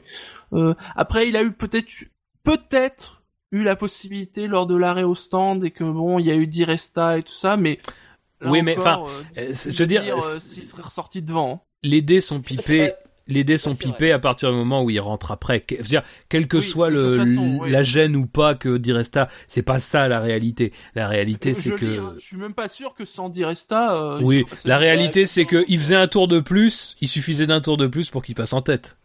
Euh, évidemment, parce que de toute façon, il était euh, bien plus rapide en rythme. Donc euh, c'est cette, cette stratégie-là euh, est, totalement claire. Enfin, je veux dire, quand on voit ce qui s'est passé à Monaco, moi pour moi, Monaco, c'était pas de la stratégie ou de des consignes d'équipe, c'était juste que Vettel était plus rapide, mais qu'il était coincé derrière euh, Raikkonen. Et ils l'ont laissé, ils ont laissé Vettel 4-5 tours de plus pour lui permettre de ressortir devant Raikkonen. Là, ils ont pas ils ont pas donné cette possibilité à Raikkonen alors qu'il y avait clairement dire c'était enfin c'était cousu de fil blanc que ça, serait passé comme ça que si Raikkonen avait fait un ou deux tours de plus il aurait forcément été devant Vettel au bout du compte. Donc bon voilà ça c'est clair et tout. Mais sur la consigne et tout personnellement enfin sur la pas sur la consigne sur la stratégie c'est parfait de la part de Ferrari. Parce qu'avec une voiture dont on n'était pas certain qu'elle tiendrait, ils ont quand même réussi à marquer 43 points. Et en plus, celui qui a marqué le plus de points, c'est le pilote qui est en tête au championnat. Et en plus, il a accentué son avance sur Hamilton, euh, voilà, de façon peut-être inespérée même jusqu'à la fin. Mais après, pour revenir à Raikkonen en lui-même, moi je trouve ça triste. Euh, de, pour lui, euh, pour le pilote qu'il est. Alors, c'est vrai qu'un célèbre inconnu disait qu'il avait besoin de Vettel pour garder son baquet.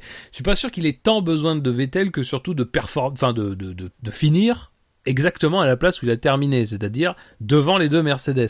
C'est ça que Raikkonen a besoin parce que euh, et même si Vettel encore une fois est le roi de, et le roi chez Ferrari, il n'y a pas de problème là-dessus. Je suis pas sûr que si Raikkonen faisait euh, des performances comme il a pu en faire euh, sur certaines courses cette saison, il, il, serait tout de suite en position d'être conduit. Évidemment, ça joue dans la balance aussi.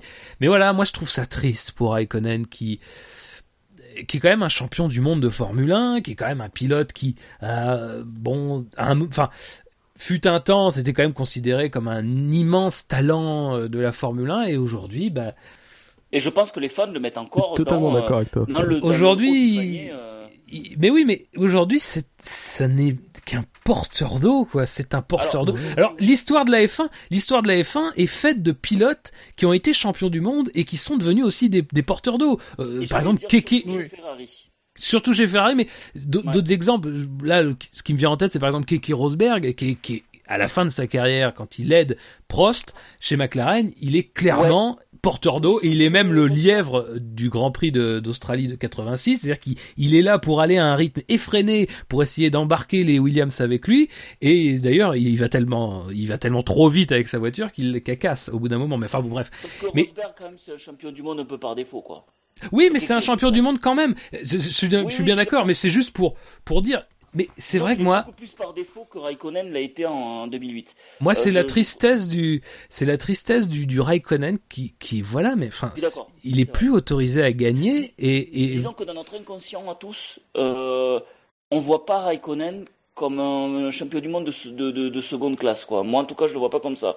Pour moi, même si aujourd'hui le talent, il est moins là, il est moins affûté, le garçon, mais il est, euh, il fait partie des grands pilotes de la F1. C'est vrai que de le voir là, c'est gênant un peu pour lui euh, euh, comme pour pour les fans quoi. Mais euh, donc là je suis vraiment d'accord. Mais mais après moi ce qui me fait le plus je trouve ça triste la situation elle-même mais je trouve ça triste même pour lui parce que visiblement comme on disait tout à l'heure il va sans doute resigner et il, va resigner non, mais enfin, bah, euh, écoute, s'il le vit pas très, moi, moi, je me rappelle, enfin, moi, c'est surtout ah par rapport à ce qui s'était passé en 2009. S'il le vivait pas bien, s'il le vivait pas bien, il se barrerait. Parce que en 2009, c'est la première saison où il a pas dans les mains une Ferrari compétitive, et ça a été très, on a très vite compris que Raikkonen, ça serait pas la peine cette saison-là, il serait nulle part. Il a été, il a gagné en Belgique, il a, il a eu sa victoire, c'est, il s'est barré après en rallye.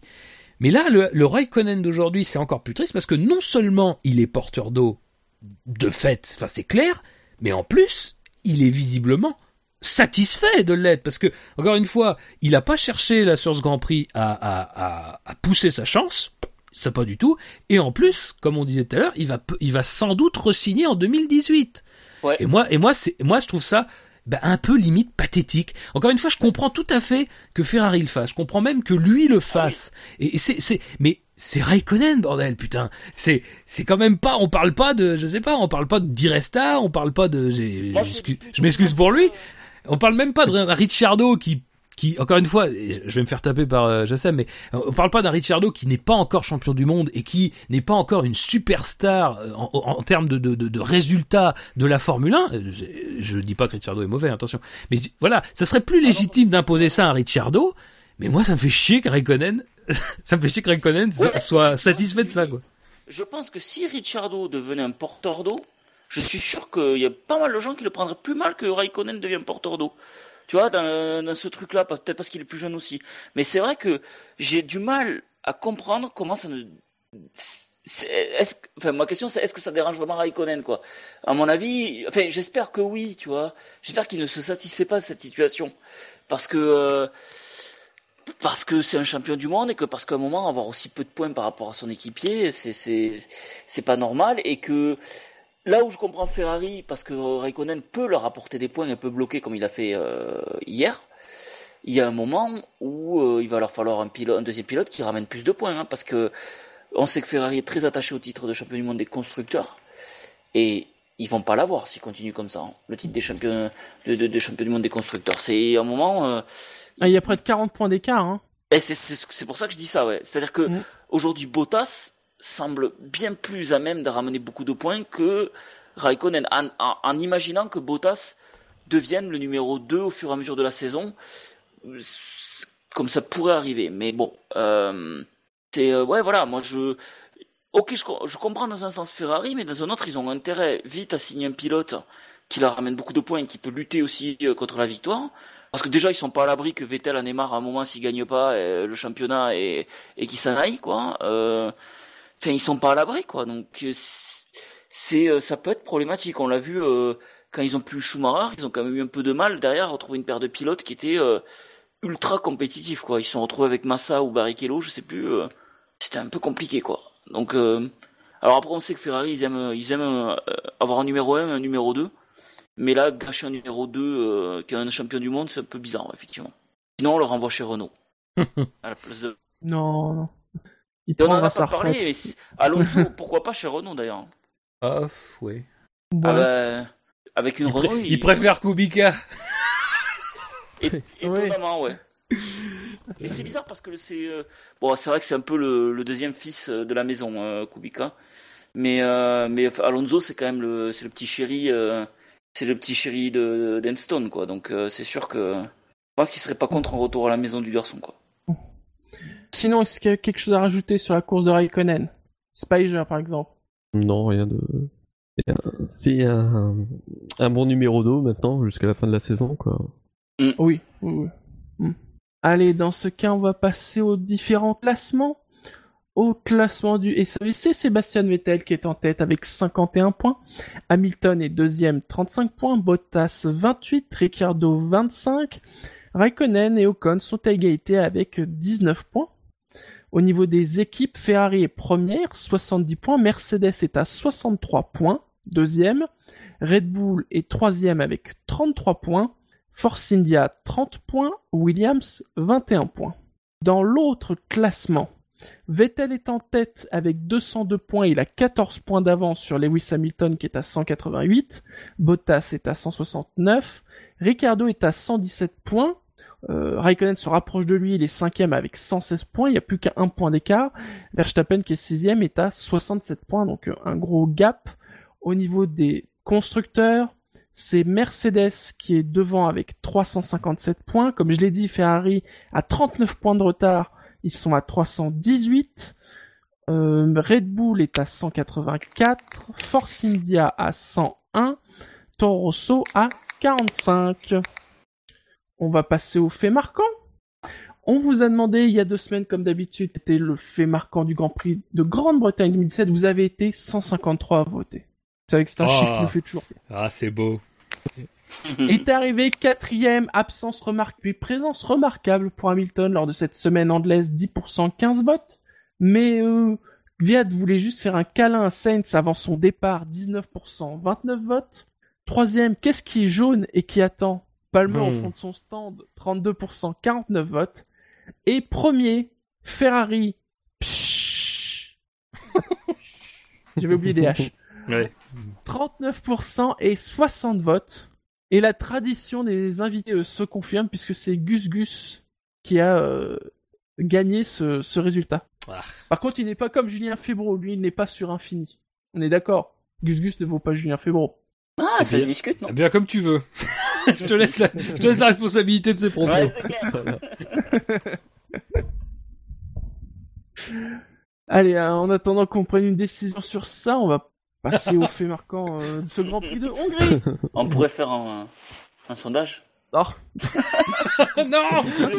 Le bordel à chaque fois. euh, personne n'était dans l'émission d'il y a deux semaines. Non. Si. Moi. Moi, j'ai fait que Ah, les deux Spider premiers Grands qui Prix. était. Ouais, ouais. Donc t'es en... eh, Flo- Floyd, t'as fait deux grands prix, t'as gagné deux fois. hein. Ah, t'as vu ça un peu? Ouais, bon, ça va. Euh, donc Spider, tu vas être automatiquement en dernier. Et si Ouais. on remonte le classement, ça fait Fab, moi et Floyd. Euh, tu notes Fab ou? Euh, oui, alors Voilà. attends, je vais le faire. Je vais le faire en direct. Ça me permettra de chercher parce que j'avais complètement oublié. Hmm. Alors, euh, l'outil de sondage. Le sondage, plus, comme d'habitude, sera dans l'article du post, ainsi que dans la colonne de droite sur la homepage de savf1.fr. Je le dis maintenant, tu vois, comme ça. Ah non, mais c'est bien, ça, ça s'appelle bien, bien meublé. Ça va pas aider à trouver, mais ça meuble. Euh... Il y a des trucs, il y a des trucs là quand même, euh, effectivement. Mhm. C'est à Spiger. Bah, il Euh, était non, pas le dernier, pardon. Non. Ah, oui, bon. non, non, je... oui. Ah bon, ah bon. C'est bien toi. Ah oui, mais on essaie de me voler. alors. Cette année, je suis nul au fait marquant en plus. C'est terrible. Euh... Putain, j'en sais rien. Ah, faudrait que je fasse un truc autour de Vettel Raikkonen, ça serait marrant. Euh... Alors, je vais mettre... Attention. Vettel avait un souci de direction, mais était pourtant bien assisté. Et entre parenthèses, par Raikkonen. Tu vois, comme quoi. C'est d'une lourdeur. Bon, faisons dans la lourdeur, en même temps, vu la chaleur hein, en Hongrie. Donc voilà, Il y a un c'est plat, c'est il y a noté. un plat principal en Hongrie Quelqu'un a déjà allé en Hongrie? Le goulash. Non. Ah, c'est bon le goulash. Non. Au suivant. Donc c'est moi. Qu'est-ce que... hum, hum, hum. Euh, Hamilton, deux points. Un geste chevaleresque, trois petits points. Retardement, point d'interrogation. Un geste chevaleresque, trois petits points. À retardement? Un retardement, point d'interrogation. Ah, là, il y a de la ponctuation, j'adore. voilà. C'est Staffloy. Alors, moi je vais dire insulte danoise et politesse britannique, le blockbuster hongrois de l'été, avec des chaises longues, des Oh, cuvettes putain. sur le podium et une te le Alors- le- Faut que tu me le dictes. Bah, Je te le colle dans le, dans le chat. si tu veux. Ah oui, merci. T'as vu ça un peu? Ah, La modernité. Ah, et- eh, c'est un peu préparé quand même. hein. Bah, bien sûr, c'est fait pour. Ah oui, ah oui. Mais c'est ça, les... une autre, mais. Ouais. Ah oui. c'est donc mis. Donc c'est à Spiger. Alors moi je vais dire Verstappen décroche le trophée Bad Team- Teammate au multi de F1 2017. Alors, Verstappen décroche le trophée Bad Teammate. À défaut de crever l'écran, il crève les radiateurs. C'est déjà pas mal. C'est pas mal ça. Ça aurait pu faire un bon, À défaut de crever ses un boutons. bon fait marquant. Au multi... Verstappen décroche le trophée Bad Teammate au multi F1 2017 De F1 2017 De F1 2000. Quelle ponctuation? Particulière. Très bien. Eh bien, le sondage va être bientôt en ligne. C'est merveilleux. Tiens, juste une info sport, euh, tant qu'on y est. Paris a apparemment les Jeux Olympiques 2024. Suite à un accord avec pourrait euh, être Los précis. Angeles. si- Voilà, c'est pour être précis, Los Angeles ne sera candidat que pour 2028. Ouais, Donc techniquement, c'est il n'y a plus qu'un euh, candidat pour officiel. 2024. C'est officiel depuis même pas une demi-heure. Attendez, on est capable de perdre. le CEO l'organise lui-même. Tout seul, en Syrie. ouais. C'est plus Oui. noble à tous les niveaux que Paris-Plage. Il va y avoir de nouvelles épreuves, ça va être sportif. Allez, messieurs, on va passer au drive fou. Le que c'est pas possible. C'est pas possible ça. Ça c'est un, un- non mais c'est inconcevable. Bon, alors, n'étant pas très inspiré sur les drive cette semaine, je dirais euh, globalement les commissaires, euh, par rapport à leur inconstance, euh, les, revenez aux commentaires de Buchor en début d'émission. Ouais, dans les Voilà, pénalités. il a à peu près tout dit. Bah ouais, bah, je pense que d'ailleurs, euh, c'est euh, c'est un drive-through collectif de Buchor. C'est vrai que enfin, c'est l'impression encore d'inconstance dans les pénalités. Euh, parce qu'apparemment, bon, c'est pas si inconstant que ça, mais ouais, cette impression d'inconstance, et du coup, ça, ça trouble un peu la vision du, du, du téléspectateur et du fan. Je trouve que c'est pas, c'est pas cool. Bon, je, je, je pense qu'ils vont quand même essayer de, de rectifier ça. Je vois pas les nouveaux propriétaires américains euh, laisser ça euh, à la dérive. Puis de toute façon, au bout d'un moment, on le sait, ça va mal se terminer. Donc, euh, ils vont se mettre soit sur la tronche dans le, dans le carré, comme on a vu avec Hulk et, et, et Magnussen, soit ils vont, euh, ça sera en piste, il y aura un souci, donc il va falloir pénaliser. Mais en même temps, on râlait il y a trois ans qu'il y avait trop de pénalités, donc bon. Mm. Mais je suis d'accord avec ce drive-through là. Fab, Spider. Euh, ça a été un tout petit peu évoqué tout à l'heure. C'est euh, bon, c'est une marotte, donc je vais pas m'étendre, mais c'est le ce qui a été infligé comme pénalité à As euh, pour euh, son, enfin pour avoir laissé euh, Grosjean repartir en piste avec euh, 5000 une roue- dollars, ouais. Voilà, 5000 dollars et euh, rien d'autre. On a 5000 dollars. Et, euh, et donc, alors, bon, c'est justifié par les commissaires en disant que bon, l'incident avait été immédiatement euh, signalé, que l'équipe avait immédiatement expliqué à Grosjean qu'il fallait s'arrêter, que Grosjean s'était arrêté au premier endroit euh, euh, sûr. et qui n'a pas affecté la course, donc voilà. En gros, tout ça, euh, en gros, tout ça, voilà, fait que on n'a pas été plus loin. Euh, bon, moi, mon, seul euh, problème avec ça, c'est que Grosjean a quand même parcouru une grande partie du tour avec ce pneu euh, qui était qui était mal fichu. Moi, alors quand on me dit qu'il s'est arrêté au premier endroit sûr, il s'est arrêté, je crois, deux virages après la chicane. Alors on est quand même bien bien dans le tour quand on est à deux virages après la chicane.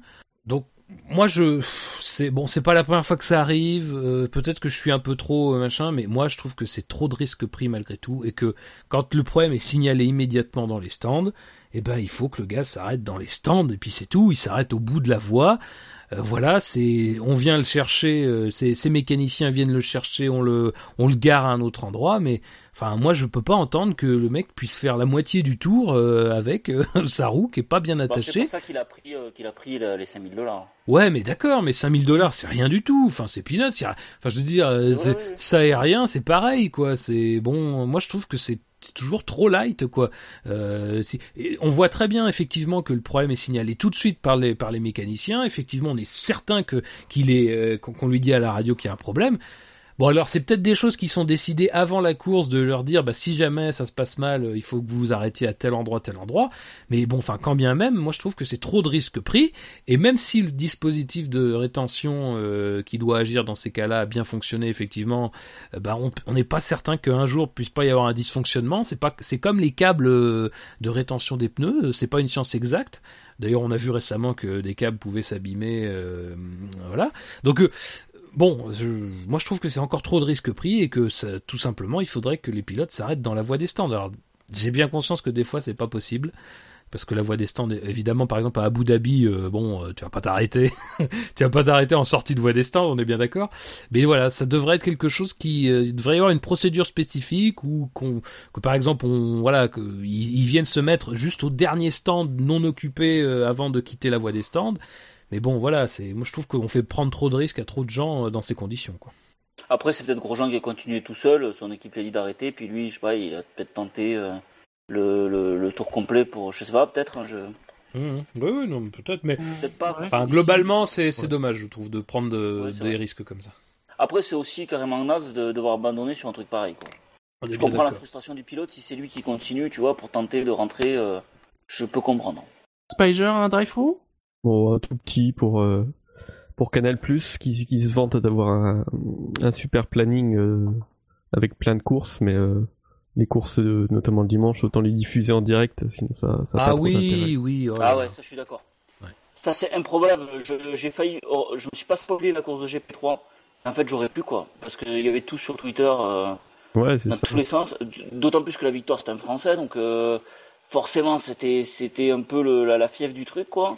Mais c'est vrai que je, je comprends pas. Ils feraient jamais ça pour le football quoi. Ils s'amuseraient jamais à diffuser des matchs en différé. La, la Formule E, d'ailleurs, je n'arrive même plus à comprendre comment c'est diffusé. C'est en direct la Formule E? Je crois que Euh, oui, c'était en direct. les C'est- courses, C'était à Montréal Ah aussi. ouais, hein, ah ouais ça. ok d'accord. Donc Ouais. là c'est.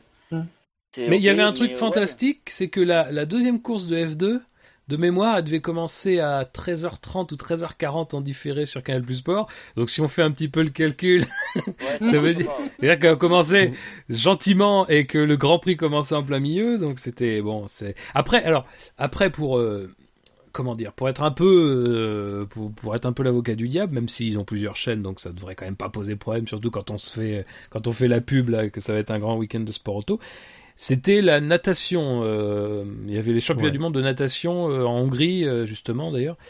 C'était ce week-end aussi, et c'est vrai que la natation, c'est aussi des horaires un peu particuliers. C'est le matin et en fin d'après-midi, donc euh, bon, ils ont composé avec ouais, ça aussi. ils ont plusieurs chaînes, ça devrait pas leur poser problème. Oui, oui, J'ai je sais bien, l'impression ouais. que- En plus, on est en plein été où, franchement, ils ont rien à diffuser. Euh... Attends, il y a pas longtemps, j'ai vu du rodéo sur Canal, quoi. Donc, ils ont vraiment rien à diffuser. Euh, et puis, on va même être sérieux. S'ils avaient vraiment des choses à diffuser, ils diffusent pas le GP3. Donc, euh, tant qu'à le faire, autant qu'ils le fassent bien, quoi. C'est pas, c'est vrai. Tu vois? Donc euh, ouais, ça c'est vrai que c'est pas c'est pas très cool. Surtout en plus, on pourrait toujours faire les rabat en disant, surtout vu le prix, bon voilà quoi. Donc ouais, c'est vrai que c'est pas c'est pas génial. On a l'impression que c'est un peu le sport auto tout ce qu'il leur reste hein, et qu'ils le traitent finalement pas très bien. Donc à part la F1. Donc bon, à voir sur la suite. Mais c'est vrai que j'ai l'impression que ça s'est dégradé au niveau des horaires. Avant toutes les courses étaient en direct, puis maintenant quoi. Depuis deux deux week-ends, c'est plus en direct. Ouais. Allez, messieurs, on va passer à la dernière partie de l'émission.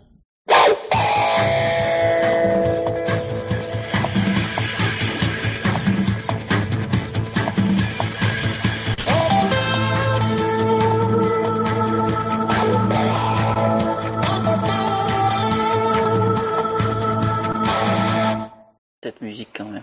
Euh, C'est le on l'époque, la nostalgie, le poulet frites de mamie le dimanche à midi quand même. Et l'on ne parlera pas de l'anniversaire de Fernando Alonso puisque c'était samedi et que la course était dimanche. Le dimanche 30 juillet, qui habituellement dans l'histoire de l'F1 est plutôt un week-end de Grand Prix d'Allemagne. Hein. Faut, faut bien le dire, puisqu'il y a eu eh, six Grands Prix d'Allemagne un 30 juillet et seulement un Grand Prix de Hongrie en 2017, un 30 Oh. juillet.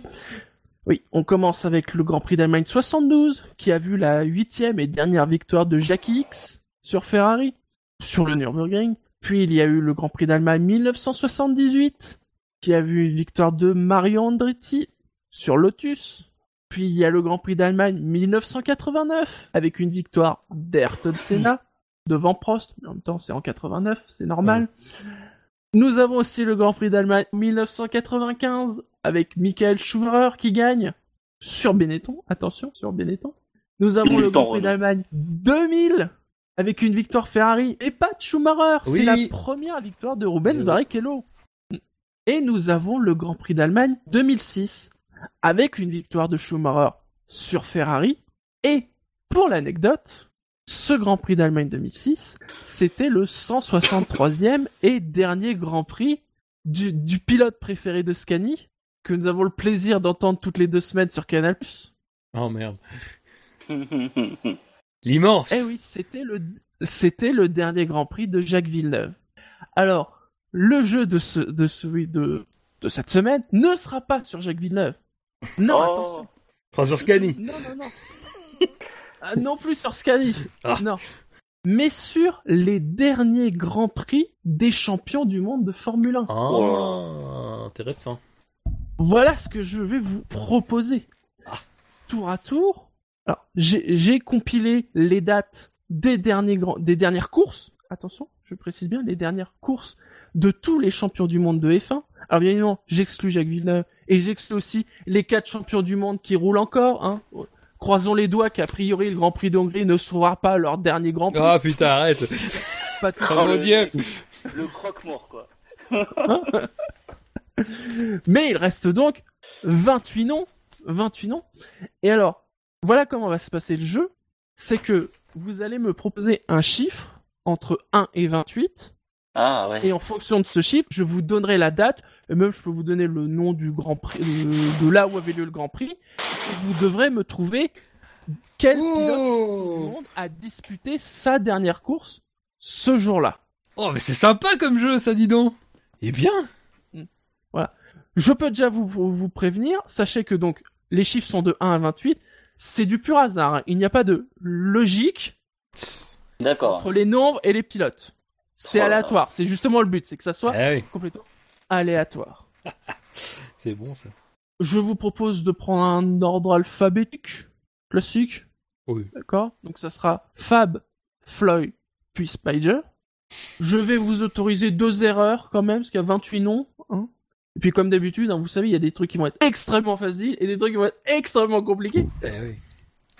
Et donc je précise bien, c'est bien les dates de la dernière fois qu'ils ont disputé la course. Parce Ouais. que vous savez que la vieillesse c'est un naufrage et que parfois c'est compliqué. Donc, Fab, Oui. je te demande un, chi un nombre entre 1 et 28. Allez, deux. Le 2, eh bien, nous partons le 7 novembre 1993 en Australie. Ah, je sais. Ah bah... hum, Prost, Alain Prost. Eh oui, Ouais, c'était Prost sur Williams Renault. Il a fini deuxième de la course. Alors déjà rappelons la date, hein, parce qu'en effet, pendant longtemps, l'Australie c'était plutôt la fin de saison. Ça devait. Je me demande si c'est pas la dernière course à Adélaïde ou l'avant-dernière? Peut-être 94, l'avant-dernière à... Quatre- la dernière à Adélaïde. La dernière, ça doit être 95, avec l'accident de Hakkinen. Ah oui, c'est vrai. Même 95. Hmm. Euh, Prost qui part à la retraite sur son quatrième titre. Alors il le gagne pas en Australie, je crois qu'il le gagne deux semaines avant, mais il part à la retraite en gagnant Ouais. un quatrième titre de champion du monde. Bravo Fab. Floyd, c'est à toi. Bon, le 1. Le 1 et nous partons le 26 octobre 1986 en Australie, justement. Euh, 26 octobre 86. Euh, Keke Rosberg? Bravo sur euh, McLaren. Tout à fait. Sur McLaren, quel moteur? Oh là là, on, euh, oh, je dirais Honda. Je sais qu'il avait abandonné, mais je sais plus le moteur. Honda, je crois. Alors c'est pas le Honda, ça doit être juste avant, parce que c'est le, le tag Porsche. Ah, le tac. Abandon au 63e tour sur une explosion de pneus. Ouais. Spiger, c'est à toi. Euh, le 7. Le 7, le 14 mai 1995. Oh, putain. 15. Mansell? Bravo Oh, joli sur Bien joué, McLaren. Bien joué. ouais. Tout à fait, sur McLaren Mercedes. Alors, abandon. Alors, vous allez voir, le mot que je vais le plus souvent dire, c'est abandon. Abandon. c'est terrible. Les mecs qui finissent, ils abandonnent, c'est terrible. Abandon au 18e tour sur un problème de tenue de route. Donc, apparemment, la voiture était inconduisible. Un peu trop lourd. J'aime bien parce que ça, c'est la raison quand même. La tenue de route. La tenue de route. Le gars avait les J'ai recherché deux fois, hein, aussi, quand même. Ça, c'est, tu sais, la tenue de route, c'est le truc juste au-dessus de retrait. Fab, c'est à toi. Euh, le 5. 27 novembre 2016. Ah, bah, Ah. évidemment, ça devait tomber sur moi. Nico Rosberg, évidemment.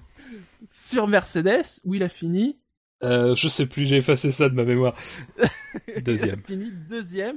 Et donc, euh, bah, retraité en partant sur son premier et, a priori, seul titre de F1. Il va revenir, on va tous voir flou. Il va gagner trois c'est à toi. Euh, bah, je sais, dans l'ordre, le 7, le 6. Le 3 novembre 1991, en Australie, encore une fois. Euh, 91. Euh, 91. Euh, comment il s'appelait euh, pas, pas 13 peut-être? Ah non, Ah non, pas. Ah, ce ne sont que des champions du monde. Euh. Pou, pou, pou, pou. Oula, en 91 C'est qui y avait en 91 J'étais pas né moi. Non, je déconne, c'est pas vrai. euh, 91, 91. Bon, il devait y avoir. euh, Ah, ça devait être un pilote Ferrari ou quelque chose dans cet esprit-là. Euh, 91. Non, je dirais. euh, je vais dire au pif. euh, je vais dire Andretti, mais je suis pas sûr. Euh, non, c'était Nelson Piquet. Oh, bah oui, Sur Benetton un Ford. Brésilien, mais bien sûr. Ouais, D'où le, d'où ce que, d'où que je dis pas 13. Ouais, ok. ouais. Quatre- Alors, il a fini quatrième. Et vous vous souvenez du Grand Prix d'Australie 91 Très court. Euh, non. Il a duré 14 tours, ce qui fait Voilà. que Piquet, pour sa dernière course, a reçu un point et demi. Ah, ok, ouais. à la Oui, hauteur de, à la hauteur de, de ce qu'il est resté dans les cœurs. Ouais, c'est vrai. Le numéro 10. Le 22 mai 1955. Là, c'est bien, vous avez accumulé des très faciles, donc... Ouais. C'était à Monaco. C'était pas Ah, mais- Fangio Tu dis Fangio? Ouais, je suis pas sûr. Je pense Eh bien, Ça, me paraît tôt, non? Ouais. Ce n'est pas Fangio, c'est Alberto Ascari Ah sur ouais. Lancia, abandon au 80e tour. Et vous savez, c'est ce fameux accident Eh où il est tombé dans le port de Monaco. Et le destin a voulu que il ait rien ou que des bleus Qu'il ait pas croisé un silure. et que malheureusement il a perdu la, vue- la vie quatre jours plus tard lors d'essai à Monza. Oh, c'est terrible. Donc une première erreur, Spider. Quelle belle époque, quand même. Fab, c'est à toi. Euh, le 25. Le 19 octobre 1958. Ah, ça c'est pas. Là, je crois que je l'ai, moi. Euh... Alors là, pour le coup, je que je l'ai, celui Est-ce que ça serait pas l'ami Mike Hawthorne Bravo Ah. Au Grand Prix du Maroc sur Ferrari qu'il a terminé à la deuxième place. Et alors comme Rosberg, il est parti sur son premier titre puisque il avait décidé de partir à la retraite après euh, cette Ouais. saison euh, de F1, mais malheureusement vous savez qu'il n'a pas profité bien longtemps de sa retraite puisqu'il est décédé en D59 euh, dans un accident de, de la route. Pour quelqu'un qui avait fait de la F1 et Le Mans, euh, c'est très triste. Floyd, c'est à toi. Euh, 27. Le 14 octobre 2001, au Japon. Euh, Mika Kinen. Bravo Sur McLaren. sur McLaren Mercedes, fini quatrième, sa dernière course. Pager, Euh, le 17. le 27 mai 1979. C'est à Monaco, hein, le 27 mai. Moi, je pas su. Euh, je sais même pas si je pourrais citer un pilote. Neuf, euh, Qui c'est que je pourrais dire? Je sais pas. J'aimerais te dire que c'est un champion du monde, mais ce n'est que des champions du monde. Non, non, je sais pas. Je, je pourrais même pas dire un pilote. C'est ta deuxième erreur, tu n'as plus le droit à l'erreur Spider. C'était James Hunt sur Wolf. oui. Ah, Ah oui, mais bien sûr. Abandon au quatrième tour sur un problème de transmission. Fab, Euh... euh, le... Le 20... euh, bah, le 28, allez. le 23 septembre 1973. Euh... Jackie Stewart Exact. Sur Tyrrell Ah, Ford, il a fini cinquième. Alors, il faut rappeler qu'il aurait dû disputer la course aux États-Unis les deux, Ouais. deux semaines après, mais qu'il s'est retiré à cause du décès de François Sever. Il s'est arrêté à 100 Grand Prix tout pile, alors que il aurait dû en avoir un de plus, théoriquement. Floyd, 25 25 est déjà sorti. vois. euh, 24 alors. Le 25 novembre 2012. Euh, 2012. Putain. Voilà, j'ai un blackout. Euh, 2012, 2012. Ah, j'ai un blackout, dis donc. Euh, 2012, qui ça pouvait être? C'est au Brésil. Ah, je me doute, ouais. Brésil 2000. Mais alors, c'est l'époque où il y avait. Et dis donc, qui c'est en 2012 euh, Champion du monde? Jacques Ville... Non, Villeneuve, c'est pas 2012 Non, Ah, mais non, Villeneuve putain. n'y est pas, puisque c'était Ah oui, on l'exemple. avait pris un exemple, ouais. euh, Ah, Démonil bah non, c'est pas Démonil. Ah, bon, perdu. Parce que donc il a gagné un titre, puis un deuxième titre, puis un troisième titre, puis un quatrième titre, puis un cinquième titre, puis un sixième Oui. titre, puis un septième Ah, titre. c'est en 2012, Bah ouais. euh, Schumacher? C'est la retraite de que. Schumacher. eh oui. Ah, j'avais pas Grand Prix qu'il a fini à la septième place. Ouais, je perds sur Schumacher, c'est terrible. J'étais en roue libre comme lui. Ils ont Ah, perdu je- là ou ils ont c'est juste une c'est deux deux tolérances? La prochaine. Moi, j'en Oui, ai c'est deux, deux de de fois. tolérance. Ah ouais voilà. Toi, t'as aucune erreur, mais les autres, ils n'ont plus le droit à l'erreur. C'est-à-dire le numéro 11. Le 5 octobre 1980. Ah bah, Oh je-. Là, je crois que je l'ai. En fait, j'ai des souvenirs trop de merde. quoi. 79 tout à l'heure, là, j'ai J'ai 80. des, j'ai des souvenirs tout pourris, moi. Dire, euh, c'est comment il s'appelait C'était au Grand Prix des États-Unis à Watkins Glen. Alors, je suis sûr de l'avoir. Alors, c'est terrible parce que j'ai pas Schumacher et j'ai lui, quoi. J'ai l'impression d'avoir 40 000 ans, quoi. Oh putain. Non, bah c'est tout. Tant pis. Emerson Fittipaldi, non? Oui, il y a Emerson Ah, Fittipaldi. Comment je peux avoir Fittipaldi Sur Fittipaldi, bien Ça évidemment. sens, quoi. Euh, abandon au 15e tour sur un problème de suspension. Spider, tu es éliminé. Eh ouais. Fab. Euh, allez le 13. 6 octobre 1974 aux États-Unis. Ah ah ah. Graham Hill Oh, t'es chaud. Euh, non, c'est Ah. Danny Hulme. Celui c'est? qu'on oublie tout le temps. Qui ça? Danny Hulme. Ouais. Sur McLaren Ford. Danny Hulme a été champion du monde. Oh, c'est vrai. Ah, écoute, Avec un abandon au quatrième tour sur Ah, moteur. Floyd, tu n'as plus le droit à l'erreur. Attention. Euh, je sais pas trop ce qu'il y a de dispo comme date. hein. Alors, comme, euh, il numéro, reste le, le 3, le 4, le 8, le 9, le 12, Bon, le 8, 14, le 15. 8, Le 8. Le 28 mai 2017.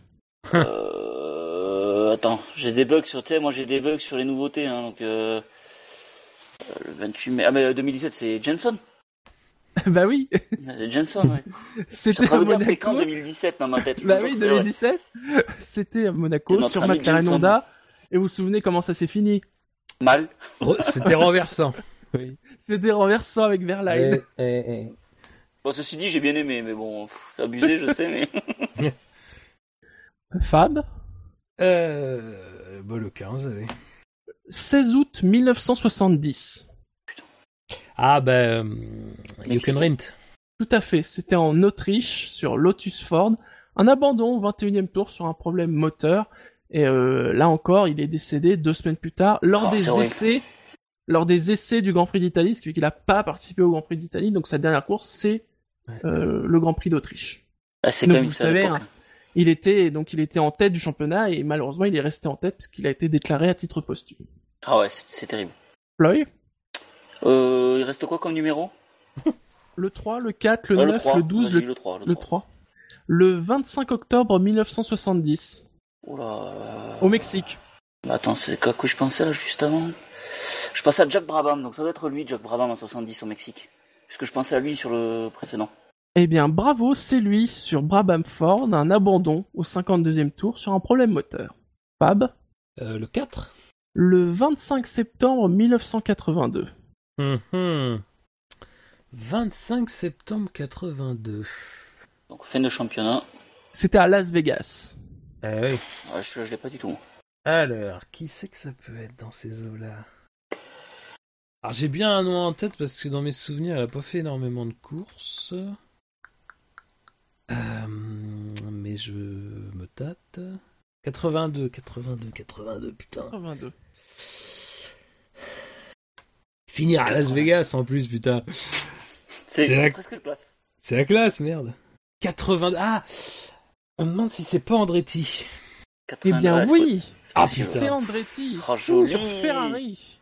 Abandon au 26e tour sur suspension. Et alors, faut savoir, j'ai- en lisant sa bio, il a failli revenir en 84 pour la course aux États-Unis chez Renault parce que Patrick Tambay, je crois, il avait eu un accident et euh, il avait été désigné euh, possible remplaçant. Puis finalement, Tambay, il a pu prendre la course, mais il aurait pu rouler chez Renault. Ah, c'est l'époque Oh. où il y avait tellement d'hécatombes que les mecs ils se remplaçaient. euh. C'est beau. T'avais des mecs qui n'avaient pas de baquet au début de la saison, mais C'était- qui finissaient à, 10 à 16 grands prix disputés quoi. Ça aurait été le Diresta de l'époque. le mec qui tente un truc. Floyd, Euh, je sais plus, il y a le, le 12 peut-être? Euh, le 12, le 26 octobre 1986, en Australie. Euh, 86. 86, j'étais tout petit. C'est le deuxième du coup de, ce- de, de l'Atlas. Tout à fait. Euh, hop, hop, hop, hop, hop, hop, hop. 86 en Australie. Ah, je crois que je vais me planter parce que. Alors, c'est quelle année lui? Ah non, je suis pas sûr. Je suis pas sûr, je vais dire Loda, mais je crois que c'est un an avant Loda. Ah, Niki Loda? Je crois Et que c'est- non, Floyd, t'avais une Ah, idée, c'est euh, 85 Fab Loda, putain. Euh, sincèrement, non. Attends, je rapidement. Ah, 86, qui c'est en 86 Hmm. Bah, peut-être Alan Jones? Je sais pas. Ouais, c'était Alan Ah, Jones bien, sur ouais, je- Lola Ford, abandon au 16e tour sur moteur. Alors, je vais vous donner ceux qui restaient. Fab, bravo. Oh, merci. Très bon Euh, jeu au en- demeurant. C'était sympa. En 9, il y avait John Surtees, le 17 en 72 en Italie, sur Surtees. Ouais. Abandon Ouais. au 20e tour sur suspension. Alors après, il a tenté de se requalifier euh, sur 3-4 grands prix, mais bon, si vous connaissez l'histoire des Surtees et leur niveau, euh, voilà. en 14, il y avait Giuseppe Farina le Ah 5 bah oui. juin 55 en Mm. Belgique, où il a fini troisième. Et il aurait dû disputer en fait cette même année-là le Grand Prix d'Italie, qui doit être plus tard dans la saison, mais il a pas pu le faire à cause d'un accident en essai dans le, à l'époque, nouveau banking de Monza. Et il a aussi tenté de se qualifier à l'Indy 500 en 56, qui comptait pour le championnat. mais, même. là encore, il a pas réussi euh, à se qualifier. En 16, il y avait Graham Hill le 26 Ah bah oui. janvier 75 Au Brésil, ouais. Brésil. Ah ouais, mais c'est ça qui euh, m'a trompé tout à l'heure. Ouais. Voilà, Embassy Hill, hein, c'était un châssis Lola Ford, fini 12e. euh, et ensuite, il sera non partant suite à un accident en Afrique du Sud, puis il n'arrivera pas à se qualifier à Monaco Ouais, non plus. En 18, si je vous dis le 1er mai 1994, Ah, Senna. C'était Senna sur Williams Renault. En 19, Juan Manuel Fangio, c'est le 6 juillet 58 en France, sur Ouais. Maserati, où il a fini quatrième. Et alors, je crois que la légende veut que c'était Stirling Moss lui reprenait un tour, mais il ne lui a pas repris un tour, parce qu'il a dit Non, on ne c'est- reprend pas un tour à Fangio. C'est pas- C'est Osborne qui a dit ça. Hawthorne, voilà. Ouais. Voilà, on ne reprend pas un tour à Juan Manuel Fangio. Cette classe absolue, quoi. En 20, on avait Phil Hill le 25 Ah bah ouais. octobre 64 au Mexique sur Cooper Climax. Euh, fini 9 mais il a abandonné euh, sur moteur. Il a essayé de se qualifier en 66 au Grand Prix d'Italie sans succès. En 21, il y avait Damon Hill le 31 octobre 99 au Japon sur Jordan Mugen Honda. Un abandon au 21e tour sur retrait volontaire. Ah oui, bah oui. C'est vrai, il en a parlé récemment qu'il avait, il avait peur. Il avait eu peur et puis il avait arrêté. En 22, Niki Loda le 3 Euh. novembre 85 Euh, en ouais, Australie sur McLaren. Abandon au 57e tour euh, suite à un accident parce que ses freins ne répondaient plus. En 23, on avait Jody Scheckter qui était le 5 octobre 80 Ouais. Aux. Voilà. comme comme Fittipaldi. Il y a- en fait, il y avait deux dates où il y avait deux noms. Donc si vous Deux aviez noms, ouais. donné l'autre nom, j'aurais dit oui. Ouais. Euh, sur Ferrari, il a fini 11e. Et le dernier, c'était Jim Clark, le 26, le 1er jan- janvier 68, en Afrique du Sud, Ouais. euh, sur Lotus Ford, qu'il a gagné. Il est d'ailleurs, de tout ce classement, le seul champion du monde à avoir gagné son dernier Grand Prix. Euh, Ah, Jim d'ailleurs- en, en gagnant ce, ce Grand Prix, il bat alors le record de Fangio avec 25 victoires. Et vous le savez, il décédera malheureusement en avril euh, lors d'une course de Formule 2 euh, au Nürburgring. Voilà, voilà. Très très bon jeu. Ouais, très sympa. Vraiment très cool. Sympa. On arrive à la fin de l'émission et les rappels habituels. Le SAV de la F1, c'est sur iTunes, c'est sur Pod Radio, c'est sur Podcloud, sur Facebook, sur Twitter, sur YouTube, sur Stand F1, sur Actu F1, sur Steam, parce que la F1 sur Internet, c'est sûr. SAVF1.fr. Ouais. Enfin, FR. ouais, faire. Parce que le SAV de la F1, c'est... Des bisous. C'est, euh, C'est l'été. c'est, euh, Et c'est- Voilà. C'est des jeux. c'est le Interville avec les vachettes, mais que pour la F1. Et toi, je me-. Je, je me corrige sur le chat, on m'a corrigé. Vous avez raison de me corriger. J'ai dit le Nürburgring. Non, c'est à Hockenheim que malheureusement Jim Clark nous a quittés. Oh, Merci d'avoir corrigé. Ouais, mais le chat est là, il est vigilant et je, je répare la faute tout de suite. Très bien, merci, merci de nous avoir écoutés pour cette émission. Euh, alors, je ne vous dis pas quand on se retrouve parce que c'est la pause et pour être tout à fait honnête, pour l'instant, nous n'avons rien oui, ça va être la pause, quoi. L'instant, Pour la, pour la pause, hein. Donc, au plus tard, on se retrouve au Grand Prix de Belgique, hein. Voilà, vous le savez, hein. C'est, fait. C'est la trêve. C'est la trêve, c'est la trêve pour tout le monde. C'est bien, ça va nous laisser plus de soirées pour euh, faire des tours sur Project Cars. Voilà, c'est vrai. Il y a, il y a des, allez, si vous allez sur le groupe, en plus, il y a déjà des trucs programmés. Dimanche prochain, mon dieu, euh, c'est à faut qu'il y ait du monde. Si vous avez Project Cars, que vous avez un PC, dimanche prochain, faut qu'il y ait du monde. Parce Oula, que 4 j'ai- heures sur le Mans, Oh oui. Oh là. les 4 heures du Mans, c'est ce qui est programmé pour dimanche prochain. Je vais pouvoir rentrer dans le cul de, de l'audit femme. Ah oui, oui, bon, bah, écoute. Oui, arrête d'ailleurs, s'il te plaît. Allez, sur ce, eh bien, en tout cas, une bonne trêve, euh, un bon début d'août, hein, passez de bonnes vacances si ce n'est pas encore le cas. Et euh, bah allez, ciao ciao. Salut. Salut. Salut